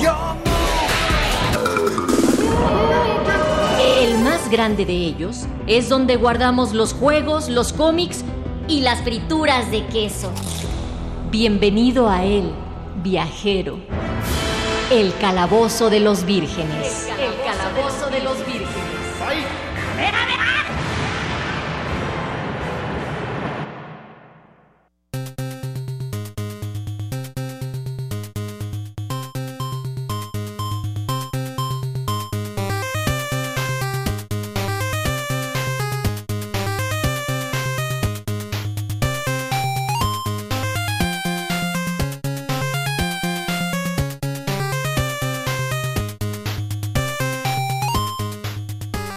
Muchas dudas empiezan a surgir a partir de este momento que ingresan al nivel inferior del- de la resistencia, al calabozo de los vírgenes.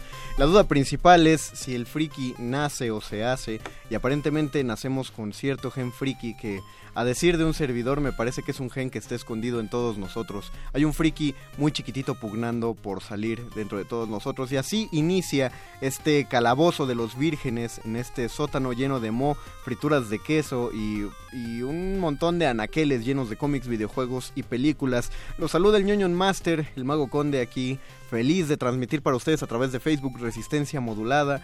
eh, o de su www.resistencia modulada o están en www.radio.unam.mx o están escuchando el 96.1 de FM cualquiera de esos presentamos a los rolocutores de esta noche nuestro berserker metalero que cruza todas las tormentas y todos los climas para abandonar su cueva de edición y llegar hasta la cabina perro muchacho Lo logré, ñoño master, lo logré. qué bueno que sí viniste perro Tal vez se debe a mis habilidades transhumanas injertadas genéticamente. Te lo agradecemos y agradecemos a ese científico loco que mezcló a un perro y a un muchacho Sabes, Eh, estaba pensando en lo que decías y en ese caso los frikis seríamos transgénero.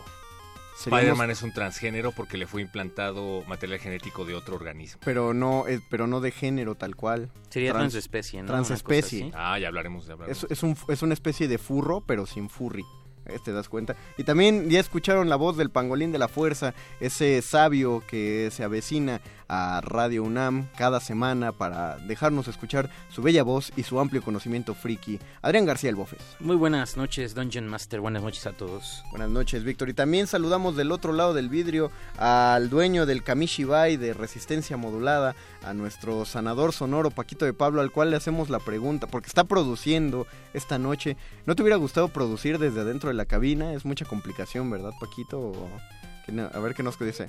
Dice que sí se puede, pero que necesitamos 15 minutos más, pues. Pero no a, quiere. A ver qué pa- que- a ver qué pasa en la rola, pero pues ya ya veremos. No no no forcen tanto a Paquito de Pablo, ya mucho hace por nosotros. Déjalos march. Dios nos da tanto. Saludamos ya a la gente que nos está sintonizando en nuestro Facebook Live Resistencia Modulada a Miquel Méndez y a Nessie Mejía. Saludos a todos ustedes. Ya tenemos 1300 espectadores en nuestro Facebook Live, esperemos que sean más. Recuerden, compartan el calabozo y coméntenos. Ustedes, ¿cuál es su ficción favorita donde se altera la genética humana? Y si ustedes pudieran alterar su propia genética humana, que... O sea, genética de manera ficticia. Ya sé que si removemos algo de esa cadena tan débil del ADN, pues, no sé, nos, nos quitamos Yo, un brazo. yo modificaría mis genes para comer toda la chatarra que yo quisiera sin engordar, por ejemplo. Hay gente que sí tiene los genes así. Te Ah, maldecimos, Paco de Pablo, desde aquí adentro, los que estamos lidiando con, con años y años de comer frituras. Eso es muy cyberpunk, ¿no? Y me refiero precisamente a una referencia que hacen en la eh, desafortunada película que hicieron de Ghost in the Shell, en donde alguien se modifica el hígado, o más bien se pone un hígado tecnológicamente modificado para poder seguir bebiendo hasta el hartazgo. Ah, ¿Ves? guau. ¿Ves? Eh, Eso, eso- eso- eso estoy pensando. Muy bien, muy bien. Pues antes de entrar en materia y mientras esperamos sus comentarios y que ya empiezan a entrar, vamos a escuchar la, primer, la primera rola de, preparada para este programa.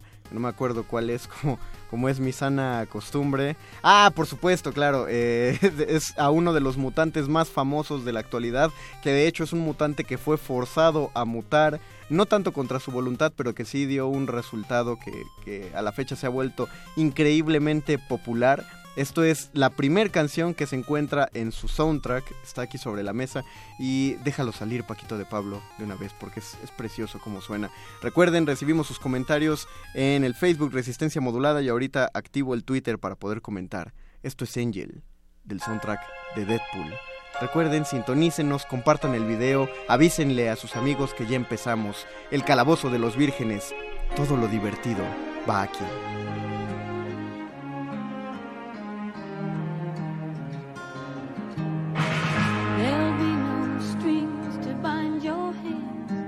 What if my love can't find your heart?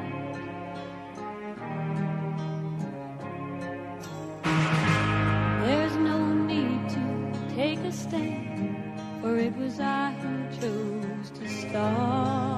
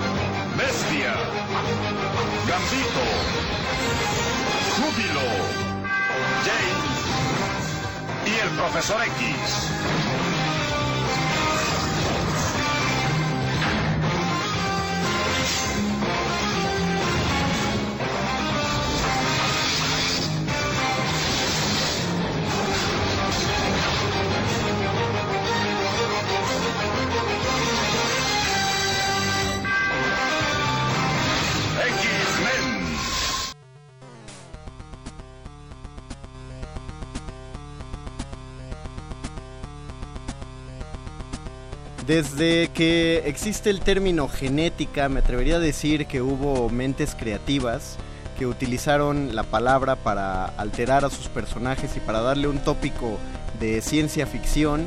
Y por suerte los autores de la ciencia ficción en los cómics, en los videojuegos y en las películas tomaron el, tópico para, pues, para crear personajes excepcionales. Y eso es de lo que vamos a hablar esta noche. Me parece que mucho de ello se va, se va a ir hacia el ladito de, de los mutantes, porque es como lo más de lo más sorprendente que ha sido. Ya mencionamos a los mutantes en, en el estábamos hablando la, la emisión pasada de la diferencia de, de clases, de razas que se da a partir de, de X-Men, los X-Men, como dice el intro de esa serie en español. ¿Qué dices que se canceló, perro muchacho? Se canceló, desafortunadamente hubo más temporadas que seguramente podrán encontrar en internet, pero sí, no lo había pensado, decías fuera del aire que probablemente fue porque empezó a tornarse más oscura, una de las mejores adaptaciones de cómics en, en animación.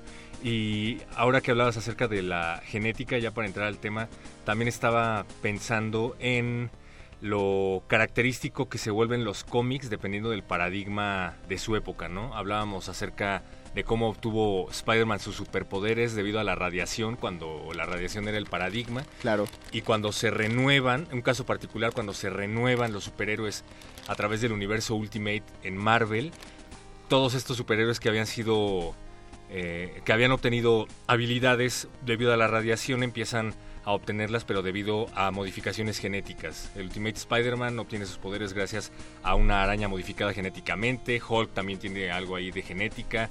Es, es muy interesante. Ahora está de moda el multiverso.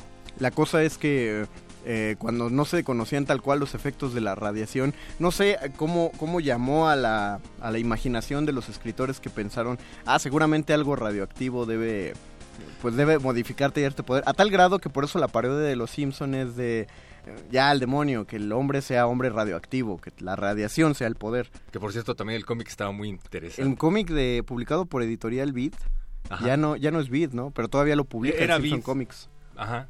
Eh, hay una entrevista en donde Stan Lee hab- habla del tema de manera muy concreta. Él decía, yo no sé, así como dijo, no sé absolutamente nada de drogas, pero puse a Harry Osborn a consumir alguna pastilla por ahí. Él decía, yo no sé qué demonios es un rayo gamma, ni tenía tiempo de ponerme a estudiar sobre ciencia porque tenía siempre los deadlines a cada, a cada rato, pero me gustaba cómo sonaba el término radiación gamma, entonces si sonaba bien, lo iba a utilizar, pero deja claro que para diferenciarse de la competencia, Marvel siempre trataba de darle ciertas justificaciones científicas a sus personajes y pone un ejemplo concreto que es el de Thor con Superman.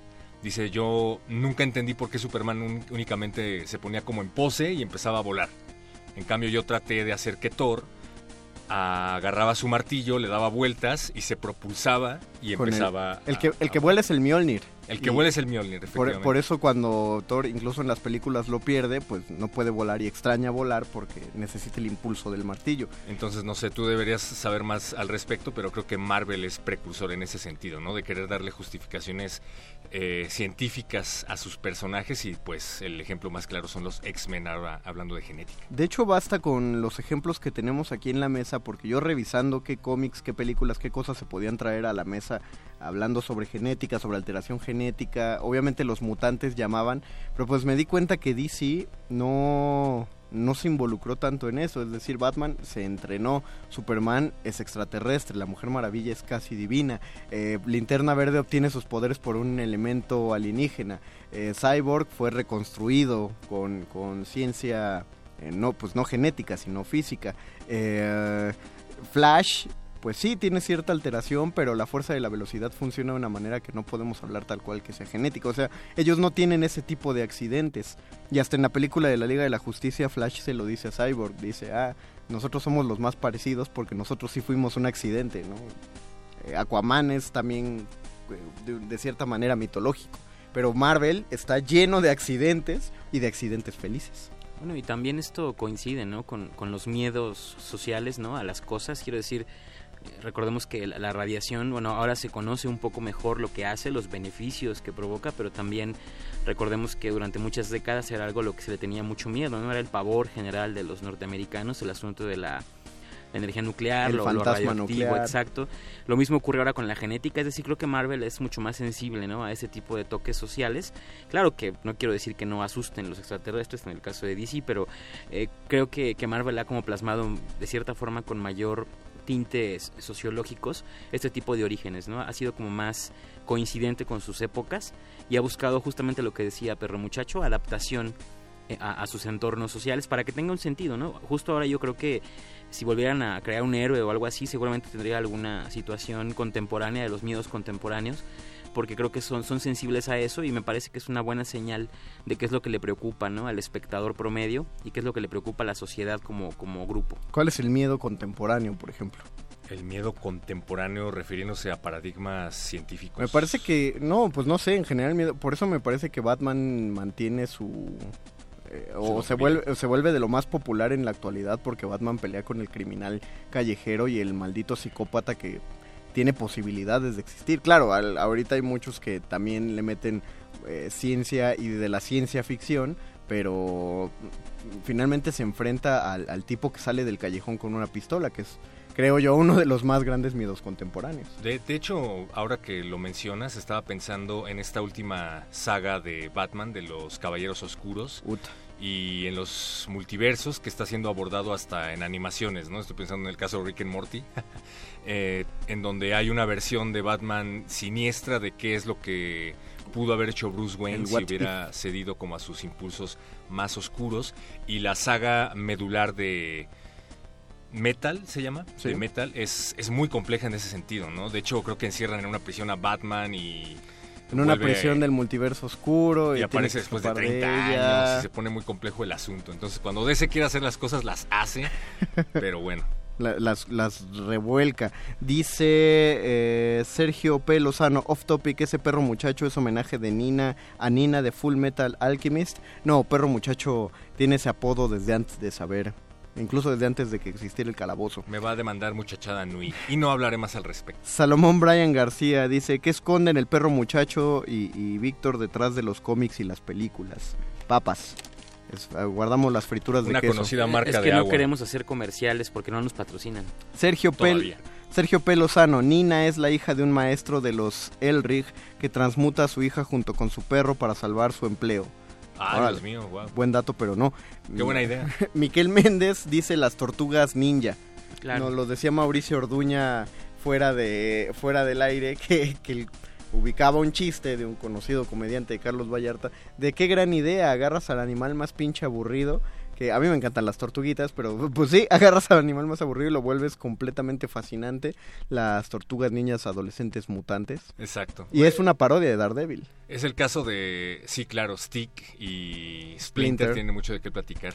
Es el caso de Spider-Man, ¿no? Stan Lee no se cansa de hablar acerca de cómo sus editores se negaban a publicar a un superhéroe que tuviera que ver con las arañas por la simple y sencilla razón por a nadie le gustan de las que arañas a nadie le gustan las arañas, así de, está, no sabes nada de superhéroes. Pero bueno, eh, retomando un poco el tema, además de que Marvel se ha mantenido un poquito a la vanguardia en ese sentido, también creo que el gran ejemplo del que ya deberíamos empezar a hablar son los X-Men, ¿no? Claro. El hecho de que tengan habilidades innatas en contra de su voluntad y la forma a través de la cual reacciona la sociedad es muy interesante porque lo puedes de- ver desde muchas aristas, ¿no? Los homo superiores son eh, relegados y rechazados porque nos recuerdan que somos inferiores a ellos o No, simplemente eso, le ¿no? tenemos que, miedo a, que es a lo una, una situación evolutiva, o sea, es una situación de ellos están eh, genéticamente, digámoslo así, más avanzados y eso genera una especie como de racismo hacia ellos, ¿no? Que- sí que- totalmente racismo que, que es una, una cosa interesante con, con justamente con las razas, ¿no? En general, las diferencias son las que nos hace de pronto tener esa aversión. Y, y sin embargo es interesante el planteamiento de los X-Men porque además eh, el gen que muta, digamos, muta de formas distintas, ¿no? Y puedes tener una cantidad eh, prácticamente infinita de poderes posibles y eso pues permitió, ¿no? Hacer como un grupo variopinto de, de personajes y que, que el cómic siempre pueda mantenerse vivo con la creación de nuevos porque en realidad es completamente refrescable, digamos. Y eso pues es, era una combinación ganadora, o sea, tienes asuntos genéticos, racismo Exacto. y... eh, E además infinidad de e personajes. infinidad de personajes posibles, o sea, no te aburres con eso, ¿no? Incluso mutaciones que no tenemos idea bien de cómo funcionan, por ejemplo el poder de dominó. Un, por- un personaje reconocido en los cómics y que ahorita ganó popularidad porque apareció en la segunda parte de Deadpool. Pero pues sí, no, no exageraron. En la película me pareció la adaptación maravillosa porque dominó su poder, su mutación es la suerte. Es decir, la suerte está a su favor, las circunstancias a su alrededor siempre ocurren de la mejor manera posible. Como, como maldita sea, genéticamente tienes suerte. Como que gana todos los volados, pregunta Mauricio Orduña. Sí, gana todos los volados, las balas pasan cerca de ella, pero no le dan por situaciones... En, en la película lo hicieron muy padre porque lo hicieron casi de a destino final, de esto es todo lo que está pasando alrededor de las circunstancias de Dominó para que no le pase nada. Que es, es interesante, ¿no? Esa, esa, vamos, como, como aún no entendemos del todo, y es algo que es bien interesante, no entendemos del todo cómo funciona la, genética, es decir, seguimos intentando descubrir genes precursores de condiciones humanas bastante normales, pues al no entenderla, pues es un universo infinito de cosas que puedes atribuirle a la genética, digamos, y que, o sea, como la suerte, o sea, un- uno se pregunta, ¿no? Por ejemplo, hay mutaciones, digamos, con cierto sentido común, a lo mejor Cíclope, Wolverine, ¿no? Pero, eh, no sé, de pronto Magneto es como más rarito, ¿no? Entre el- este tipo de mutaciones. ¿dónde- ¿por, qué, o sea, por qué una alteración genética te permite mani- manipular ¿no? los campos magnéticos? Bueno, ahí está el asunto de la ciencia ficción, ¿no? Que no Sí. necesariamente tienes que todo exactamente, que es lo padre. O sea, lo entiendes lo, lo, y, y entras en el, en el juego. Pero, eh, insisto, hay unas mutaciones más fácil de entender que otras. Entiendes que alguien se vuelva súper fuerte, eh, súper veloz, pero ya poderes, eh, ya no digamos magneto, la bruja escarlata. Claro. Que su poder, eh, o sea, su, su mutación genética es tener acceso a la magia. Y hay una mutación tal cual es alterar la realidad que es parte de los poderes de la bruja escarlata, del hijo de Reed Richards y Sue Richards, Frank Richards, que Franklin. son capaces de, Franklin Richards, que es capaz de manipular la realidad y Franklin es capaz de crearla. ¿En qué momento una alteración de tu torre, de, pues, más allá de tu torrente sanguíneo, o sea, de toda tu estructura física, te permite tener acceso a ese nivel de poder? Lo interesante es eso, ¿no? Que, que realmente nosotros como espectadores pues no nos metemos en ese tipo de cuestionamientos porque no importan.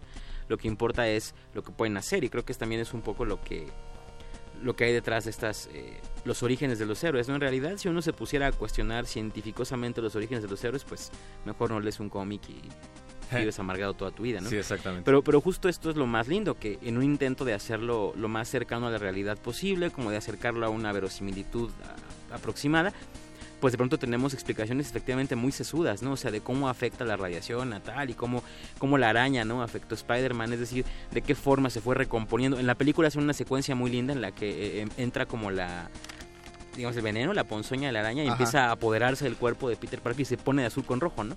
Y e- eso es como the fuck, o sea, ¿cómo Ah, no se murió, a Sam no? Raimi. ¿Cómo no se murió? Sí, exacto. Pero bueno, también es bien interesante el hecho de que muchas veces la ciencia ficción termina influenciando a la ciencia real y viceversa, ¿no? Eh, estoy pensando en un caso fuera de los cómics, la película de Nolan, Christopher Nolan. ¿Cuál de todas? Ah, no me acuerdo cómo se llama la Porque película. es como más ha hecho una En donde salen al espacio y... Interestelar. Interstellar, Interestelar, gracias. ajá. Bueno, hay una escena en donde están viendo un agujero negro desde la ventana de la nave espacial y alguien dice, es que nunca me imaginé haber visto, nunca me imaginé que el agujero negro fuera en realidad esférico. Y dice, lo que pasa es que tú siempre lo veías en dos dimensiones, ahora lo estamos viendo en todas las dimensiones posibles. Entonces, eso lo lograron con una serie de efectos especiales carísimos, qué sé yo. Pero- pero alguien vio la película que estudiaba física y empezó a desarrollar una serie de ensayos en torno a lo que había visto en la película de Nolan, que ahora son un referente de cómo puede refractarse la luz a través de un agujero negro, ¿no?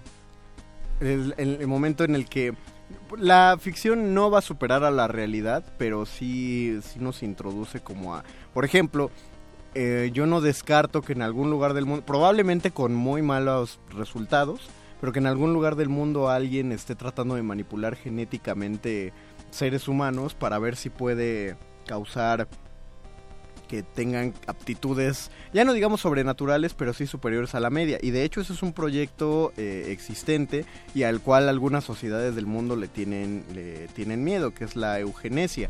¿A ¿Alguien le suena el término de la Sí, eugenesia? claro, es como la modificación genética en aras de que seas un, un ser humano creado como a prueba de ciertas cosas y con me- mejoras en otros aspectos, ¿no? E- eliminas, eliminas la posibilidad de enfermedades congénitas o hereditarias, eliminas eh, problemas metabólicos, eh, mejoras las capacidades físicas eh, al, al máximo dentro de las posibilidades.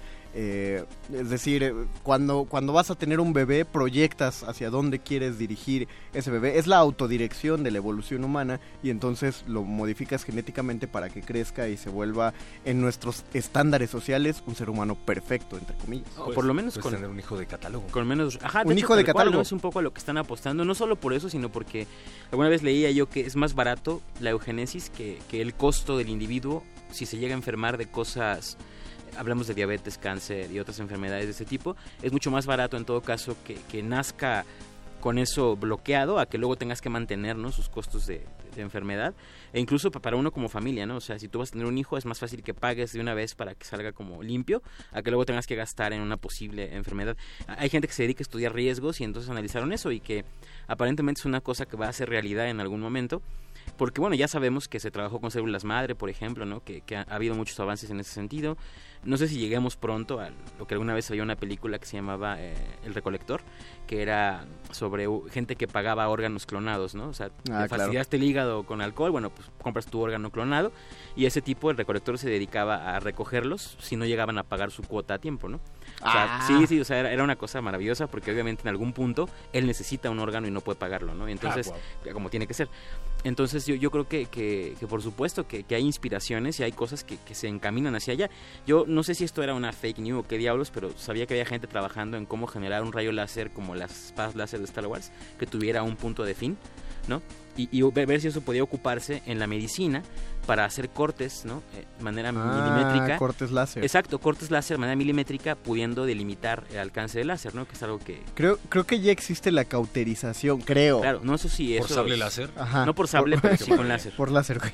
Ah. Pero sí, hay ahorita también hay una tendencia que se puede encontrar mucho en YouTube, saliendo un poquito del tema, que es eh, los, los fans de los cómics que están esforzándose, y la mayoría de ellos ingenieros, que están esforzándose en fabricar, en replicar las armas o instrumentos que asemejen los, los poderes que se ven en las películas. El último que salió fue un tipo que construyó un jetpack que propulsaba el vuelo al estilo Iron Man.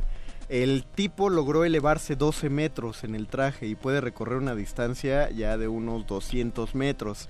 No más, no, y, lo hace en, en vertical, ¿no? No se pone en horizontal como, como un, planea, un planeador. Como Rocketeer. Eh, Exactamente, pero... Pero pues, eh, no, me, me gusta el término, pero, pero ¿qué tan lejos ya estaría ese tipo entonces o, o el resto de los ingenieros en convertir justamente exotraje, exoesqueletos, eh, trajes eh, personales, en un vuelo en horizontal que alcance velocidades de Mach? Yo, yo vi uno que probablemente estemos hablando del mismo youtuber que hizo todo lo posible para fabricar la pistola de presión con la que Batman dispara y Sí. luego eh, sube edificios, ¿no? Y hace pruebas por todos lados y lo único que logra es elevarse como unos 3 metros. Eh, se desgarra casi casi el músculo del Claro, hombro. ahí, ahí el problema es que seas capaz de mantener tu propio peso en, en ese gancho. No, sobre todo jalado de un solo punto, ¿no? Que es lo que en este caso haría... Que re- pero recuerden, eh, lo que no está viendo ese tipo es que Batman siempre se engancha a su gancho al, al cinturón. No, y además Bruce Wayne ha entrenado toda su vida diariamente. y Es decir, aguanta su peso, ¿no? Exacto. Pero, por ejemplo, lo- los Está hologramas, ¿no? Nacieron en la ciencia Los ficción y ahora son realidad, ¿no? Si no, pregúntenle a Juanga, ¿no? Que cantó un holograma alguna vez. También a Tupac Shakur, que todo el mundo enloqueció en aquel... eh, ¿cómo, ah, ¿cómo se llamaba este festival? Bueno, que lo, lo revivieron, que cantó junto a Snoop Dogg. eh, claro, fue en Coachella, gracias Paquito. Cantó junto a Snoop Dogg y sí, es un... Que, y que curiosamente cuando todo el mundo enloqueció al ver a Tupac eh, cantar ahí, pues los japoneses dijeron, nosotros llevamos años haciendo este grupo, una especie de gorilas, pero japonés, que es un, las Vocaloid, ya, ya daban conciertos en holograma y son eh, chicas, personajes de anime que no existen, pero las proyectan en, en, en holograma y dan conciertos tal cual. Aquí el gran Hatsune Miku se llama la, la más famosa de gracias de nuevo Kamishibai eh, Paquito de Pablo desde producción partiendo madres de, en este programa Si quieres hablar tienes que entrar, Paco.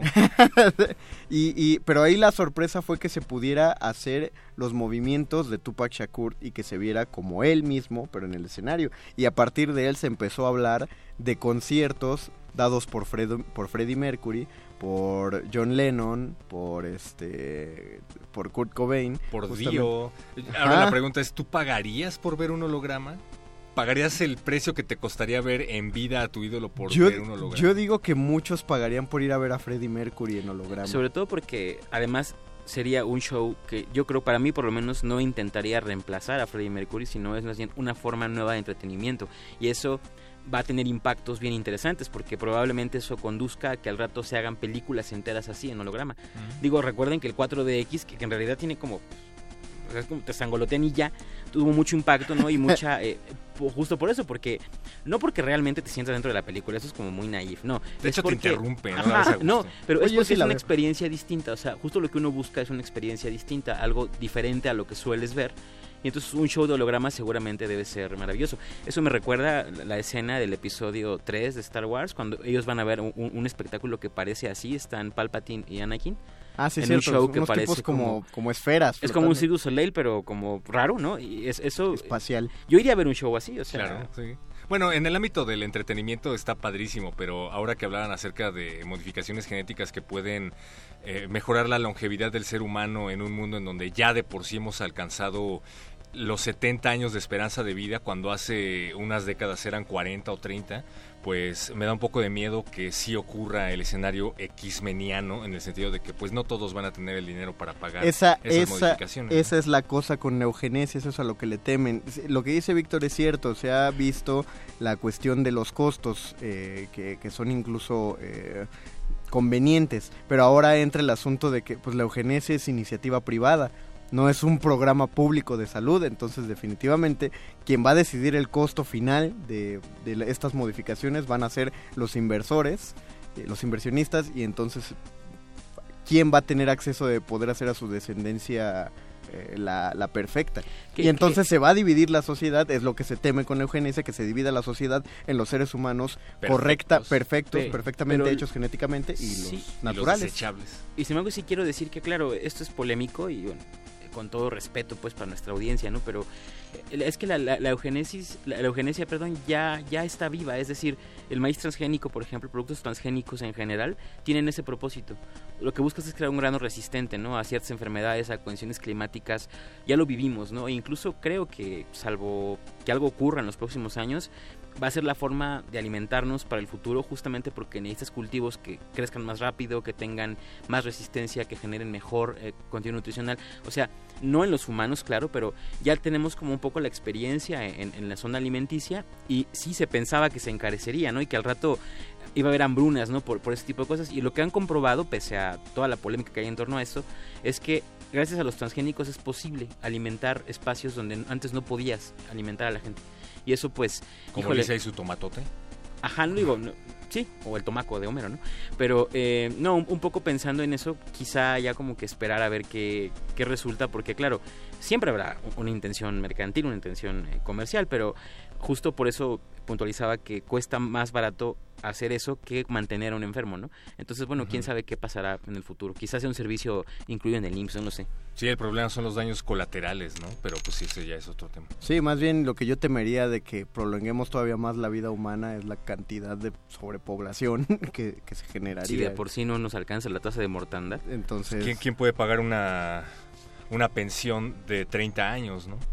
Ahorita, en estos momentos. Pues ya no, ya no hay que, eh, tratemos de no ponernos ya tan heavy, apocalípticos. Porque se supone que, que- no, está chido. Todo Vamos lo a- apocalíptico va aquí. Todo lo apocalíptico va aquí. No, vamos a, ya, ya Víctor levantó la polémica, eso está padre sobre los transgénicos. Vamos a hacer una pausa en lo que empezamos a pensar y ustedes, radioescuchas, piensan cuál es la, si pudieran alterarse genéticamente, cuál es la alteración. Éntrenle a la ciencia ficción.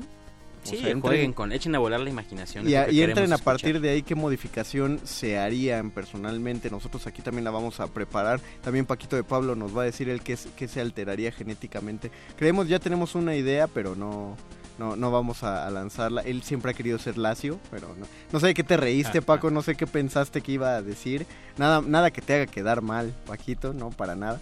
Eh, pero vamos a escuchar mientras eh, el soundtrack, de, ya que los X-Men están tan en boga en este programa, el tema principal, pero de la segunda trilogía, de a partir de que es X-Men primera clase, porque la verdad el soundtrack de las primeras tres películas está bastante chafón. Entonces este es el tema de X-Men primera clase. Regresamos al calabozo de los vírgenes, todo lo divertido va acá.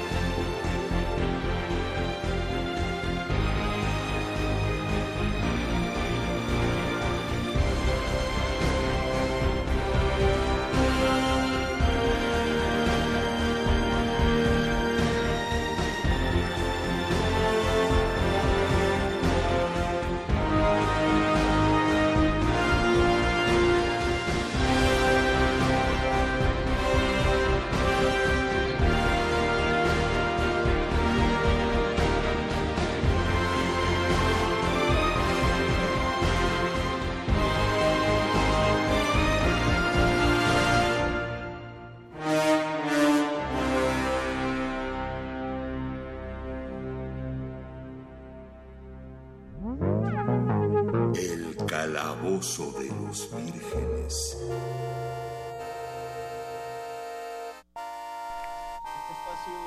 Este espacio no está pagado por nadie, pero sí les tenemos que anunciar que... Bueno, está pagado por todos los impuestos de la UNAM, claro que sí, y por todo el, el- el- el erario público. Me refiero a que no hay empresas privadas pagando, nadie nos patrocina, pues, pero... eh, Aún. pero sí tenemos que anunciar que el DC semanal que empezó a salir a partir de esta semana justamente trae las Tortugas Ninja, y es las Tortugas Ninja con Batman en su segunda aventura. Si alguien quiere leer las Tortugas Ninja y Batman, la primera aventura, esa ya está en un recopilatorio de DC Comics. Es, es mejor de lo que uno podría esperar. Y si no les gusta la historia, como me dijo alguien en Facebook cuando pregunté si debía comprarlo o no, dijo que vale la pena por el arte y definitivamente eh, el Teenage Mutant padre. Ninja Turtles con Batman vale la pena por el arte. Tanto el 1 como el 2. El 2 por lo que veo también está bien tronado en sus... en Aunque sus están un poquito ya más basadas las tortugas en las que aparecen en la pantalla grande. Como ¿no? live no, action, ¿no? no, no, no, no, no se parecen a las de Michael Bay. No, pues, qué bueno que no. O sea, no, pero veo que tienen como aditamentos muy similares. Por ejemplo, Donatello, nunca le había visto los los goggles como los que le vemos en la película. Pero o aquí estoy no- muy desactualizado. Pero aquí no tiene gogles. Ah, es que yo sí lo ojeé. Ah, ya, ah, no, pero pues se pone goggles cuando trabaja en sus cosas de científico. Porque Donatello es un científico, como Está Batman. más flaquito. Pero bueno, no sé, léanlo. La verdad Está está, está muy padre el arte. Ah, mira, esos son, es su material para trabajar, es un científico, como Batman, te digo. Y de hecho en el... Mi en- material para trabajar es una USB, en- perdón. además esto es un robot, perro. El que está a la derecha. Ay, no spoilemos nada, cómprenlo. y ya lo checan ustedes. Este, dice Mi- Miguel, eh, Michelle Corona Reyes, ella desearía tener branquias. Eh, pero supongo que quiere ser, eh, ¿cómo se llama? Que cuando vives en ambos Anfibio. entornos. Anfibia, porque si no... Uno puede comer branquialgas si no se puede modificar genéticamente. Ay, puede comer Bofito, el. Potterhead de siempre. Qué Ahora, bueno. la pregunta es, ¿en dónde te gustaría tener esas branquias? Porque pueden parecer estrías. Digo, nunca está de más hablar de algo estético, ¿no? Perro. Ya, no, no me gustaría pero- tenerlas a mí en un lugar como mi cara, por ejemplo. ¿No, ¿No viste la forma del agua? Ah, Miquel- tienes razón. Miquel, ah, qué bonito. Qué bonito. Miquel Méndez dice, Lilu Dallas es producto de la eugenesia. Lilu Dallas, la del quinto elemento, película, no, no, no, no. ¿Cuánta gente conoces que no le gustó el quinto elemento? Yo a nadie. Yo la verdad no. ¿Ves? A, No he a- preguntado. a todo el mundo le gustó el quinto elemento. No, es un peliculón gigantesco. ¿Qué le pasó a Michael Bay? No pero es que no fue Michael Bay el de quinto ¿No fue elemento. Michael No, Bay? fue Luc Besson. Ah. Que también, ¿qué le pasó? Pero... ¿Qué le pasó a Hizo Besson? cosas como Le- León el Profesional, ¿no? El, Perfecto Asesino, peliculón, ¿no? Hizo el quinto elemento. O sea, ha hecho cosas Ah. malas como el transportador, pero mira, se le perdona Perdón, me acabo de elemento. confundir. Michael Bay es el que hace Armageddon. Michael No, Bay no hace sé. todo lo que sea así mega destrucción, estructuras gigantes y explosiones. Y música. Para- y música. escandalosa. Para ubicar, sobre todo destrucción de la infancia, para ubicar, claro, siempre agarra los tópicos chidos de la infancia. Los Transformers, qué feos. Qué feos sus Transformers. Qué feo que... Y aparte, qué feo que sea una saga ya- de ya cuatro o cinco películas. Sí, no, qué horror. Yo el otro día le estaba viendo y no. O sea, lo fascinante de los Transformers era ver cómo el robot se alteraba para agarrar la forma del animal o del, ca- o del coche que formaba. Pero ahora no, solo todo gira y gira y gira y ya. Pero, está torcido. eh, Pero, no me quedó claro. ¿Lilu era un ser alterado genéticamente? Víctor, tú tenías la respuesta. No, de hecho no. Eh, lo que ocurre genéticamente, eso sí, gracias a los avances tecnológicos de- del año aquel, es que la pudieron clonar, o sea, la pudieron replicar genéticamente, pero de hecho, eh, lo dicen en la película, encuentran un trozo de, de la estatua, o no sé si, sí, y ese trozo tenía expuesto un pedazo de hueso. Y de ese pedazo de hueso toman una muestra y analizan su genoma y descubren que su genoma es como mil veces el de un humano, porque es de origen divino. Si recordamos, ¿no? Eh, por eso lo protegían ¿no? los sacerdotes, es de origen divino. Lo único que hacen es que esa manifestación física de lo divino se eh, repone con la, herramienta, digamos, de re- regenerar, y eso es lo que hace la ciencia, digamos, en ese momento. Pero no, ella no, no fue creada, simplemente fue eh, rehecha.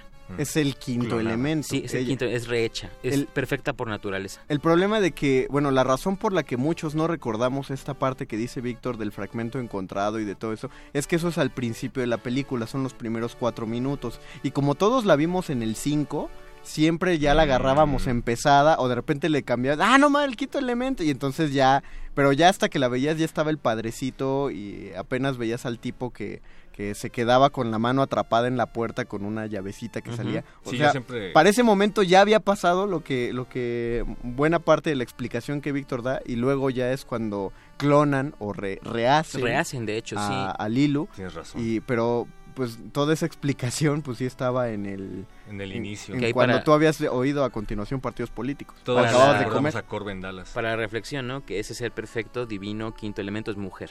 ¿no? Eso es bien importante. Ay, bofito, siempre Sí. tan filosófico tú. Afortunadamente ya no dependemos del 5, porque además llegaron al grado de cortarle pedazos de la película súper importantes eh, descaradamente. Es, es feo, bueno, más bien es, sí es raro que te compres una película en la actualidad, la veas y digas, no mames, no me acuerdo de esta escena. No me acuerdo de esto. ¿En porque qué- sí, la- Les porque debo esto no confesar que yo, yo no entendí eso hasta ya muy, muy grande. O sea, hace como cinco años que entendí eso. ¿Qué? Que, que les cortaban de tal forma en las películas. O Ah, sea, sí. yo, yo decía, ah, mira, no me acuerdo. Memoria mía, la mala, ¿no? Hasta que un día justo acababa de ver una película, no recuerdo cuál, yo, yo, yo, en, en DVD o algo así. Y la pasaron en el 5, por casualidad. Y me di cuenta, así como muy fresco el recuerdo. Dije, las cortan. Ahí se acabó mi. Lo, lo que me quedaba de infancia se acabó sea ahí. cinco. Y entonces me pregunté, ¿cuánto duraba entonces Ben Hur? ¿Cuánto duraban los diez guau. mandamientos? No, o sea, esa era mi pregunta en ese momento. ¿Qué diablos? No, Porque creo que era, esa sí la pasaban toda era porque... toda la tarde del sábado de Gloria. No, toda, toda- la tarde. todo el día. Porque toda la tarde era la trilogía del 5. Bueno, la tarde empieza a las 12 del día, Mario, por eso lo Ah, digo. con razón. Bueno, no también sé. éramos más pequeños. Bueno, algunos éramos más pequeños, no sé ustedes. Sí, Y lo éramos. El tiempo pasaba diferente, ¿no? Bueno, pero yo no veía Ben Se percibía diferente. Y No, aparte o sea, yo creo que esas no las cortaban cor- porque con papá Diosito no hay que meterse. Y menos en televisión. Dios está modificado genéticamente. Se podría Eh, no. O, o- ah, no, ya, ya tienes un anime ahí, pero eh, Kamishi Bai, ¿existe un anime donde alguien trata de clonar a Dios? Está pensando, ¿ves? Dice Evangelion, Evangelion, ya. Evangelion Es que no trata hablo de de eso, Evangelion, pero sí. Pues, Es pues, ahí tienes, premisa. ya véselo a vender a las Clamp, pero muchacho. Dice Miguel Ag, como en el libro de rol mago, alterar las máquinas y el software para uso personal. Eso es su, su alteración genética. Pues ese es el poder mutante de cable, creo. Y quedó muy chido en la película. Michelle Corona Reyes, como Abe de Hellboy. Claro. Ah, que eso es lo que que quiere ser claro, se parece al de la forma del agua, no es el mismo actor. Es el hecho. mismo actor. Ah, bien, bien. Miguel Ack, el primer número de las tortugas y Batman es bueno, efectivamente sí lo es, ven, a lo que damos claro. Alguien dice por ahí que se le falló el audio y solo alcanzó a escuchar propulsor de las nalgas, es que ese es el poder que quiere Paco de Pablo. ¿Por No, qué alguien querría eso? Pues porque es Paco de Pablo. Pensé que querías la inmortalidad. Ve Paco. mucho anime, ya deja de ver JoJo's Bizarre Adventure, Paco de Frenar Pablo. tus células senescentes o algo. Nos dice, nos dice Pablo Extinto, las vacunas, ñoños, de DC, recuerdo solamente en este momento a Clayface 3 de Batman. Otro villano excelente con modificaciones increíbles es el mutante mente maestra, Mastermind, claro, que desata esa saga llamada Fénix Oscura. Arroba R modulada, estamos en Twitter como arroba R modulada. Eh, ah, ¿Cómo que las vacunas? Ah, claro, o sea, las vacunas es como la alteración genética o es la manera de alterarnos genéticamente. ¿O quieres tener el poder de vacunar a todos? Pablo? Escuchen Hipócrates 2.0 para más información todos los martes en Radio UNAM. Cámara, perro, muchacho. ¿Por qué? A ver, ¿tú- ¿en Hipócrates nos anuncias? ¿En Hipócrates anuncias el Claro que sí. De hecho, probablemente nos está escuchando Mauricio Rodríguez. Ah, hola Mauricio, qué bueno que nos escuchas. Pero sí sería bueno tratar de eh, definir qué es estar modificado genéticamente y qué es únicamente ser transgénico. Salu- saludamos a Fernanda. Ferrara y saludamos a Laura Soto que ya se conectaron y pues un poquito tarde. Disculpen que no pusiéramos el post antes, pues es que tenemos un problema eugenésico con nuestras redes sociales. Paco de Pablo reta a Perro Muchacho a explicar en 120 segundos. Eh, Dijo 10 minutos en realidad. Ah, pero, yo le doy 120 segundos porque 10 minutos es lo Es que nos queda y no nos vamos a aventar todo el ¿Qué es lo que yo mejoraría genéticamente de mi persona? Ah, no sé, que le, no, que le pedías que explicara, que tienes que explicar qué, la diferencia. Entre transgénico y genéticamente modificado. Ah, sí, a ver, perro. Date. Ah, es lo mismo, ya. Fraude. ¿Qué te alterarías a ti mismo, perro muchacho? Yo eh, estaba justamente recordando un discurso de Neil deGrasse Tyson en donde hablaba acerca de por qué él no querría ser inmortal. Que las razones por las, cual, eh, por las cuales él se levantaba en las mañanas a querer lograr sus objetivos, lograr sus metas, darle amor a su familia, eh, vivir pues, es por la sapiencia que tienes de que vas a morir, la certeza que tienes de que un día vas a morir. Entonces la muerte es justamente lo que te motiva a vivir. Claro. Alcanza tus metas hoy. Pero, Yo, pero no, sin te, embargo, no te preguntamos lo que no harías, pero yo no soy Neil deGrasse Tyson, Ah. entonces yo sí modificaría mis células para alcanzar la longevidad absoluta. ¿longevidad o inmortalidad? Pues longevidad absoluta. ¿Por qué Quiero, no? quiero frenar mis células senescentes para que ya no envejezca y por lo tanto no moriré o mi proceso de, de mortalidad tardará muchísimo más que el del resto. ¿No viste que lo estaban estudiando con esa, con las llamadas, este, las medusas inmortales? ¿En serio? Las que llegan a un punto tal de vejez que regeneran todas sus células y es como si empezaran a envejecer a la inversa y luego se vuelven tan jóvenes que vuelven a envejecer hacia el otro Dios lado. mío, yo quiero eso ya. No, y Están- bueno, los tardígrados, unos bichitos microscópicos, Ah, los- pueden sobrevivir en condiciones climáticas extremas y pueden entrar en estado de latencia por miles de años y en las condiciones favorables de clima reviven. Mejor llamados los ositos de agua. Los ositos de Tardígrado me suena un gran insulto. Pero es precioso, poco no, o sea, la palabra es hermosa. Tardígrado, sí. Y Me también los ositos de tardígrado, agua. Esdrújula, Mario. es esdrújula, bueno, maravilloso. A ver, Víctor, ¿tú qué te alterarías? Yo me alteraría para poder cambiar de forma, pero no como Mystique solamente, no, no solamente cambiar a forma, sino cambiar de forma y de estado de, de materia, o sea, hacerme líquido, gas, este, sólido, lo que sea, o sea, cambiar Ah, completamente de forma. Wow. Y obviamente eso implica también cambiar de dimensiones, ¿no? O sea, hacerme microscópico o hacerme gigantesco. Si te hicieras aire, que no, no pides nada, mano. O sea, Oh, tú no- preguntaste. No, está chido, está chido. ¿Y, para qué, y qué harías con eso? Sí, ¿qué harías? Si te hicieras aire, ¿qué harías? Ay, no sé, volar a donde yo quisiera, ¿no? Sería padrísimo. Ay, qué bonito. ¿Y si te hicieras agua? Si, si me hiciera agua, ¿qué Te metes a un baño agua? público. No, qué asco. No, no. No, pues es por saber. No, en realidad no lo he pensado, solamente déjame filosofar al respecto y te contesto. Va, a ver, ¿ustedes qué dicen? Eh, Tú faltas con- escuchas? Tú, tantito. Dungeon Master, por favor, Espérame dinos qué harías. Michelle Corona Reyes dice, Borges dice que la inmortalidad está bien fea, perro muchacho. Eh, Ajá, pero Borges está muerto, ¿no? ¿Tú crees que está muerto? ¿Qué? No, que Borges este- está muerto. este por favor, ¿lo puedes expulsar de esta cabina? ¿Todavía no, muere? Diana Ah, Janet Nolan algún día. dice como el gemelo fantástico, Vic. Ah, claro, porque de los dos gemelos fantásticos, la chica siempre se convertía en cosas bien cools como águilas gigantes y dinosaurios y Y el tigres. otro era una cubeta, ¿no? Siempre agua, siempre en forma de agua, en forma de cubito de hielo. Bueno, pero yo, yo, yo sin anillo fantástico ni nada, no, no, no. Yo... Conde, por Dios, tenemos veintitantos años. 30. Este, la mente. Yo, yo me alteraría genéticamente para ser eh, más allá de un genio. O sea, trataría de subir el IQ lo más posible que, que se pudiera. Como esta Lucy, ¿te acuerdas de esa película? Se llamó Lucy, sí, ¿no? La Ah, no, que no, no, supuestamente utiliza más del... Ajá, esa. No, pero eso es como de que su potencia mental le permite tener Ese es super de Besson reflejos y también. cosas así. ¿Eso es qué? Y De es de Besson. Besson y también es como, ¿qué le pasó a Luc Besson? Sí. Cierto. ¿Está fea? Yo no le he visto Lucy. No, no, no es la mejor, o sea, es más Yo bien... eh, no. Yo la verdad, perdón por mi pedantería o lo que quieran, pero sí, no, no me creo ese mito de que utilizamos nada más como una pequeña parte de nuestro Sí, o sea, la, la cosa es, No has- pude, no hasta pude. donde yo sé, se supone que más bien como existen zonas eh, del cerebro, al mismo tiempo solo estás utilizando cierto Pero además eso tiene que ver con que usas el 3% de tu cerebro porque como cada vez que te golpeas la cabeza, fumas un cigarro o tomas alcohol, te vas matando neuronas, De acuerdo. sigue siendo funcional. O sea, ocupas el 3% a la vez para que puedas tener como reserva porque tu- la muerte neuronal es normal en los seres humanos. Son células que no se regeneran, tienes contadas ya las que tienes y listo. Entonces, como no se regeneran, no puedes como hacer más, entonces por eso ocupas poco para tener reservas que te duren toda tu vida. Ah, wow. Sí, O sea, por esa to- razón. pero todo tu cerebro está ocupado en algo. Claro, ¿no? es que eso es, una, Sí, o eso sea- es una misreading, o sea, es como Ya, ya leímos mal la idea, ¿no? Pero claro, por esa razón cuando uno tiene un problema, no sé, un traumatismo cráneoencefálico, no se puede rehabilitar porque entran otras neuronas a hacer la chamba, ¿no? Que estaban desempleadas esperando que te rompieras algo para... De hecho, hay, hay por ahí en internet un, un webcómic que hace. Que, que dice científicamente correcto y entonces se supone que alguien que usara todo el cerebro al estilo Lucy pues entra en le da como un ataque porque están todas sus funciones cerebrales activadas al mismo tiempo y bueno- la tipa está tirada nada más babeando Habría que reflexionar que todo lo que podemos hacer a la vez, ¿no? Sí, o sea, es un, es un chorro de cosas. El simple hecho de poder hablar, mantener información.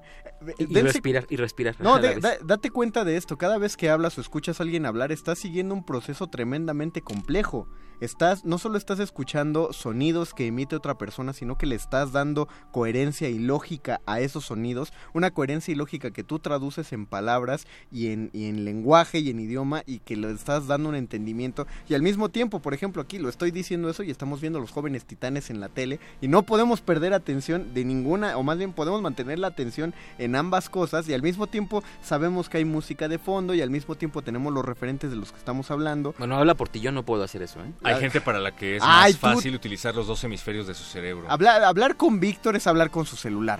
O sea, si uno está sentado a la mesa con Víctor, está checando el celular. ¿Ves? No puedo hacer eso. Oigan, tanto. oigan, dejen eso para después. de. Acabo de descubrir que Jorge Luis Borges eh, murió el mismo día de mi cumpleaños, 14 de junio. Ah, wow. ¿Lo googleaste ahorita? Sí, claro. ¿Te das cuenta? Mufasa. Uy, eh, Gárgola de Plata dice, buenas lunas vírgenes o buenas lunas vírgenes. Eh, se me viene a la mente un clásico. Frankenstein sería un ejemplo de manipulación y adaptación genética. A nivel genético, no sé si a nivel genético. ¿Tú Más dices bien, yo sí, creo perro? que no sabía que estaba modificando las leyes de la genética, pero desde luego que sí. No, de- no veo por qué no. Dice Paquito de Pablo, reanimado por electricidad. Sí, si nos vamos a la novela Otro ejemplo tal de los paradigmas científicos de la época. Si hubiera sido, si hubiera una adaptación de Frankenstein o si se hubiera escrito algo eh, como Frankenstein que fuera inédito, seguramente tendría que ver con genética en la actualidad. en la actualidad. Claro. Sí, en ese momento simplemente como estaban muy en boga los experimentos voltaicos. Exacto. De vamos a aplicar electricidad a estas ranitas. Ah, no mames, las piernas se mueven si les das un toque, entonces significa... Oh, espera, se frieron. Oh, espera, se frieron. Significa que con cierta cantidad de voltaje adecuado podríamos reanimar enteramente todo un cuerpo. Que además es el, es el principio de la reanimación. Que sí, claro, la Los- idea... Los, los, la- las- los electrochoques, ¿no? Para reanimarte. Dice Miquel, Es- Miquel es, un Méndez. trans- es un organismo que presenta en su genoma material genético procedente de otro ser vivo y Frankenstein está hecho de cadáveres, entonces sí. Miquel Méndez, Samus Aran en Metroid Fusion. Órale, tengo que investigar. Lauso, quisiera ser Clayface para poder cambiarme y ponerme un traje cuando voy a Santa Fe. Ni mal, Miquel. Cámara, Laura.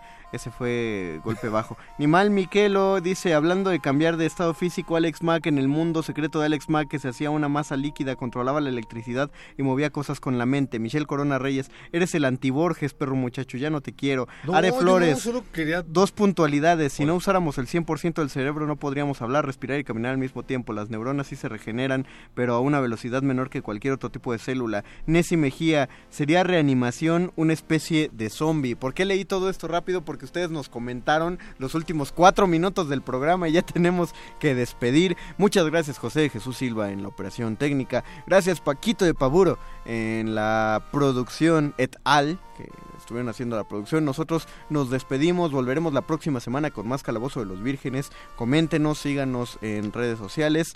Gracias, perro muchacho. Muchas gracias, Víctor. Muy buenas noches, muchas gracias, Dungeon Master. Gracias a todos ustedes que nos escucharon. Esto fue el Calabozo de los Vírgenes. Todo lo divertido estuvo aquí. Nos escuchamos mañana en Resistencia Modulada en punto de las 8 de la noche. Adiós.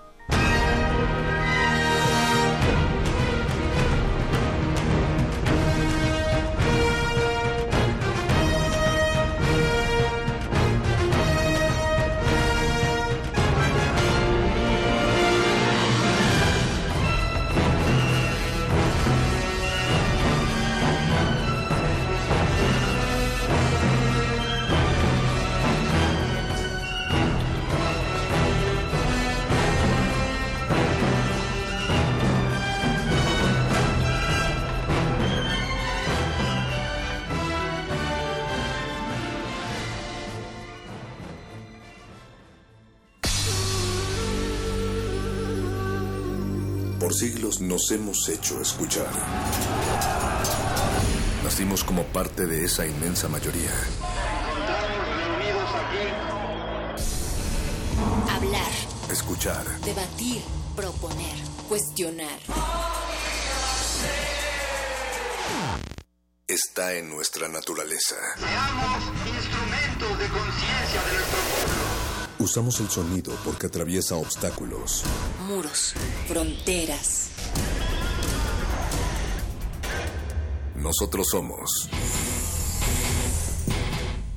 la resistencia.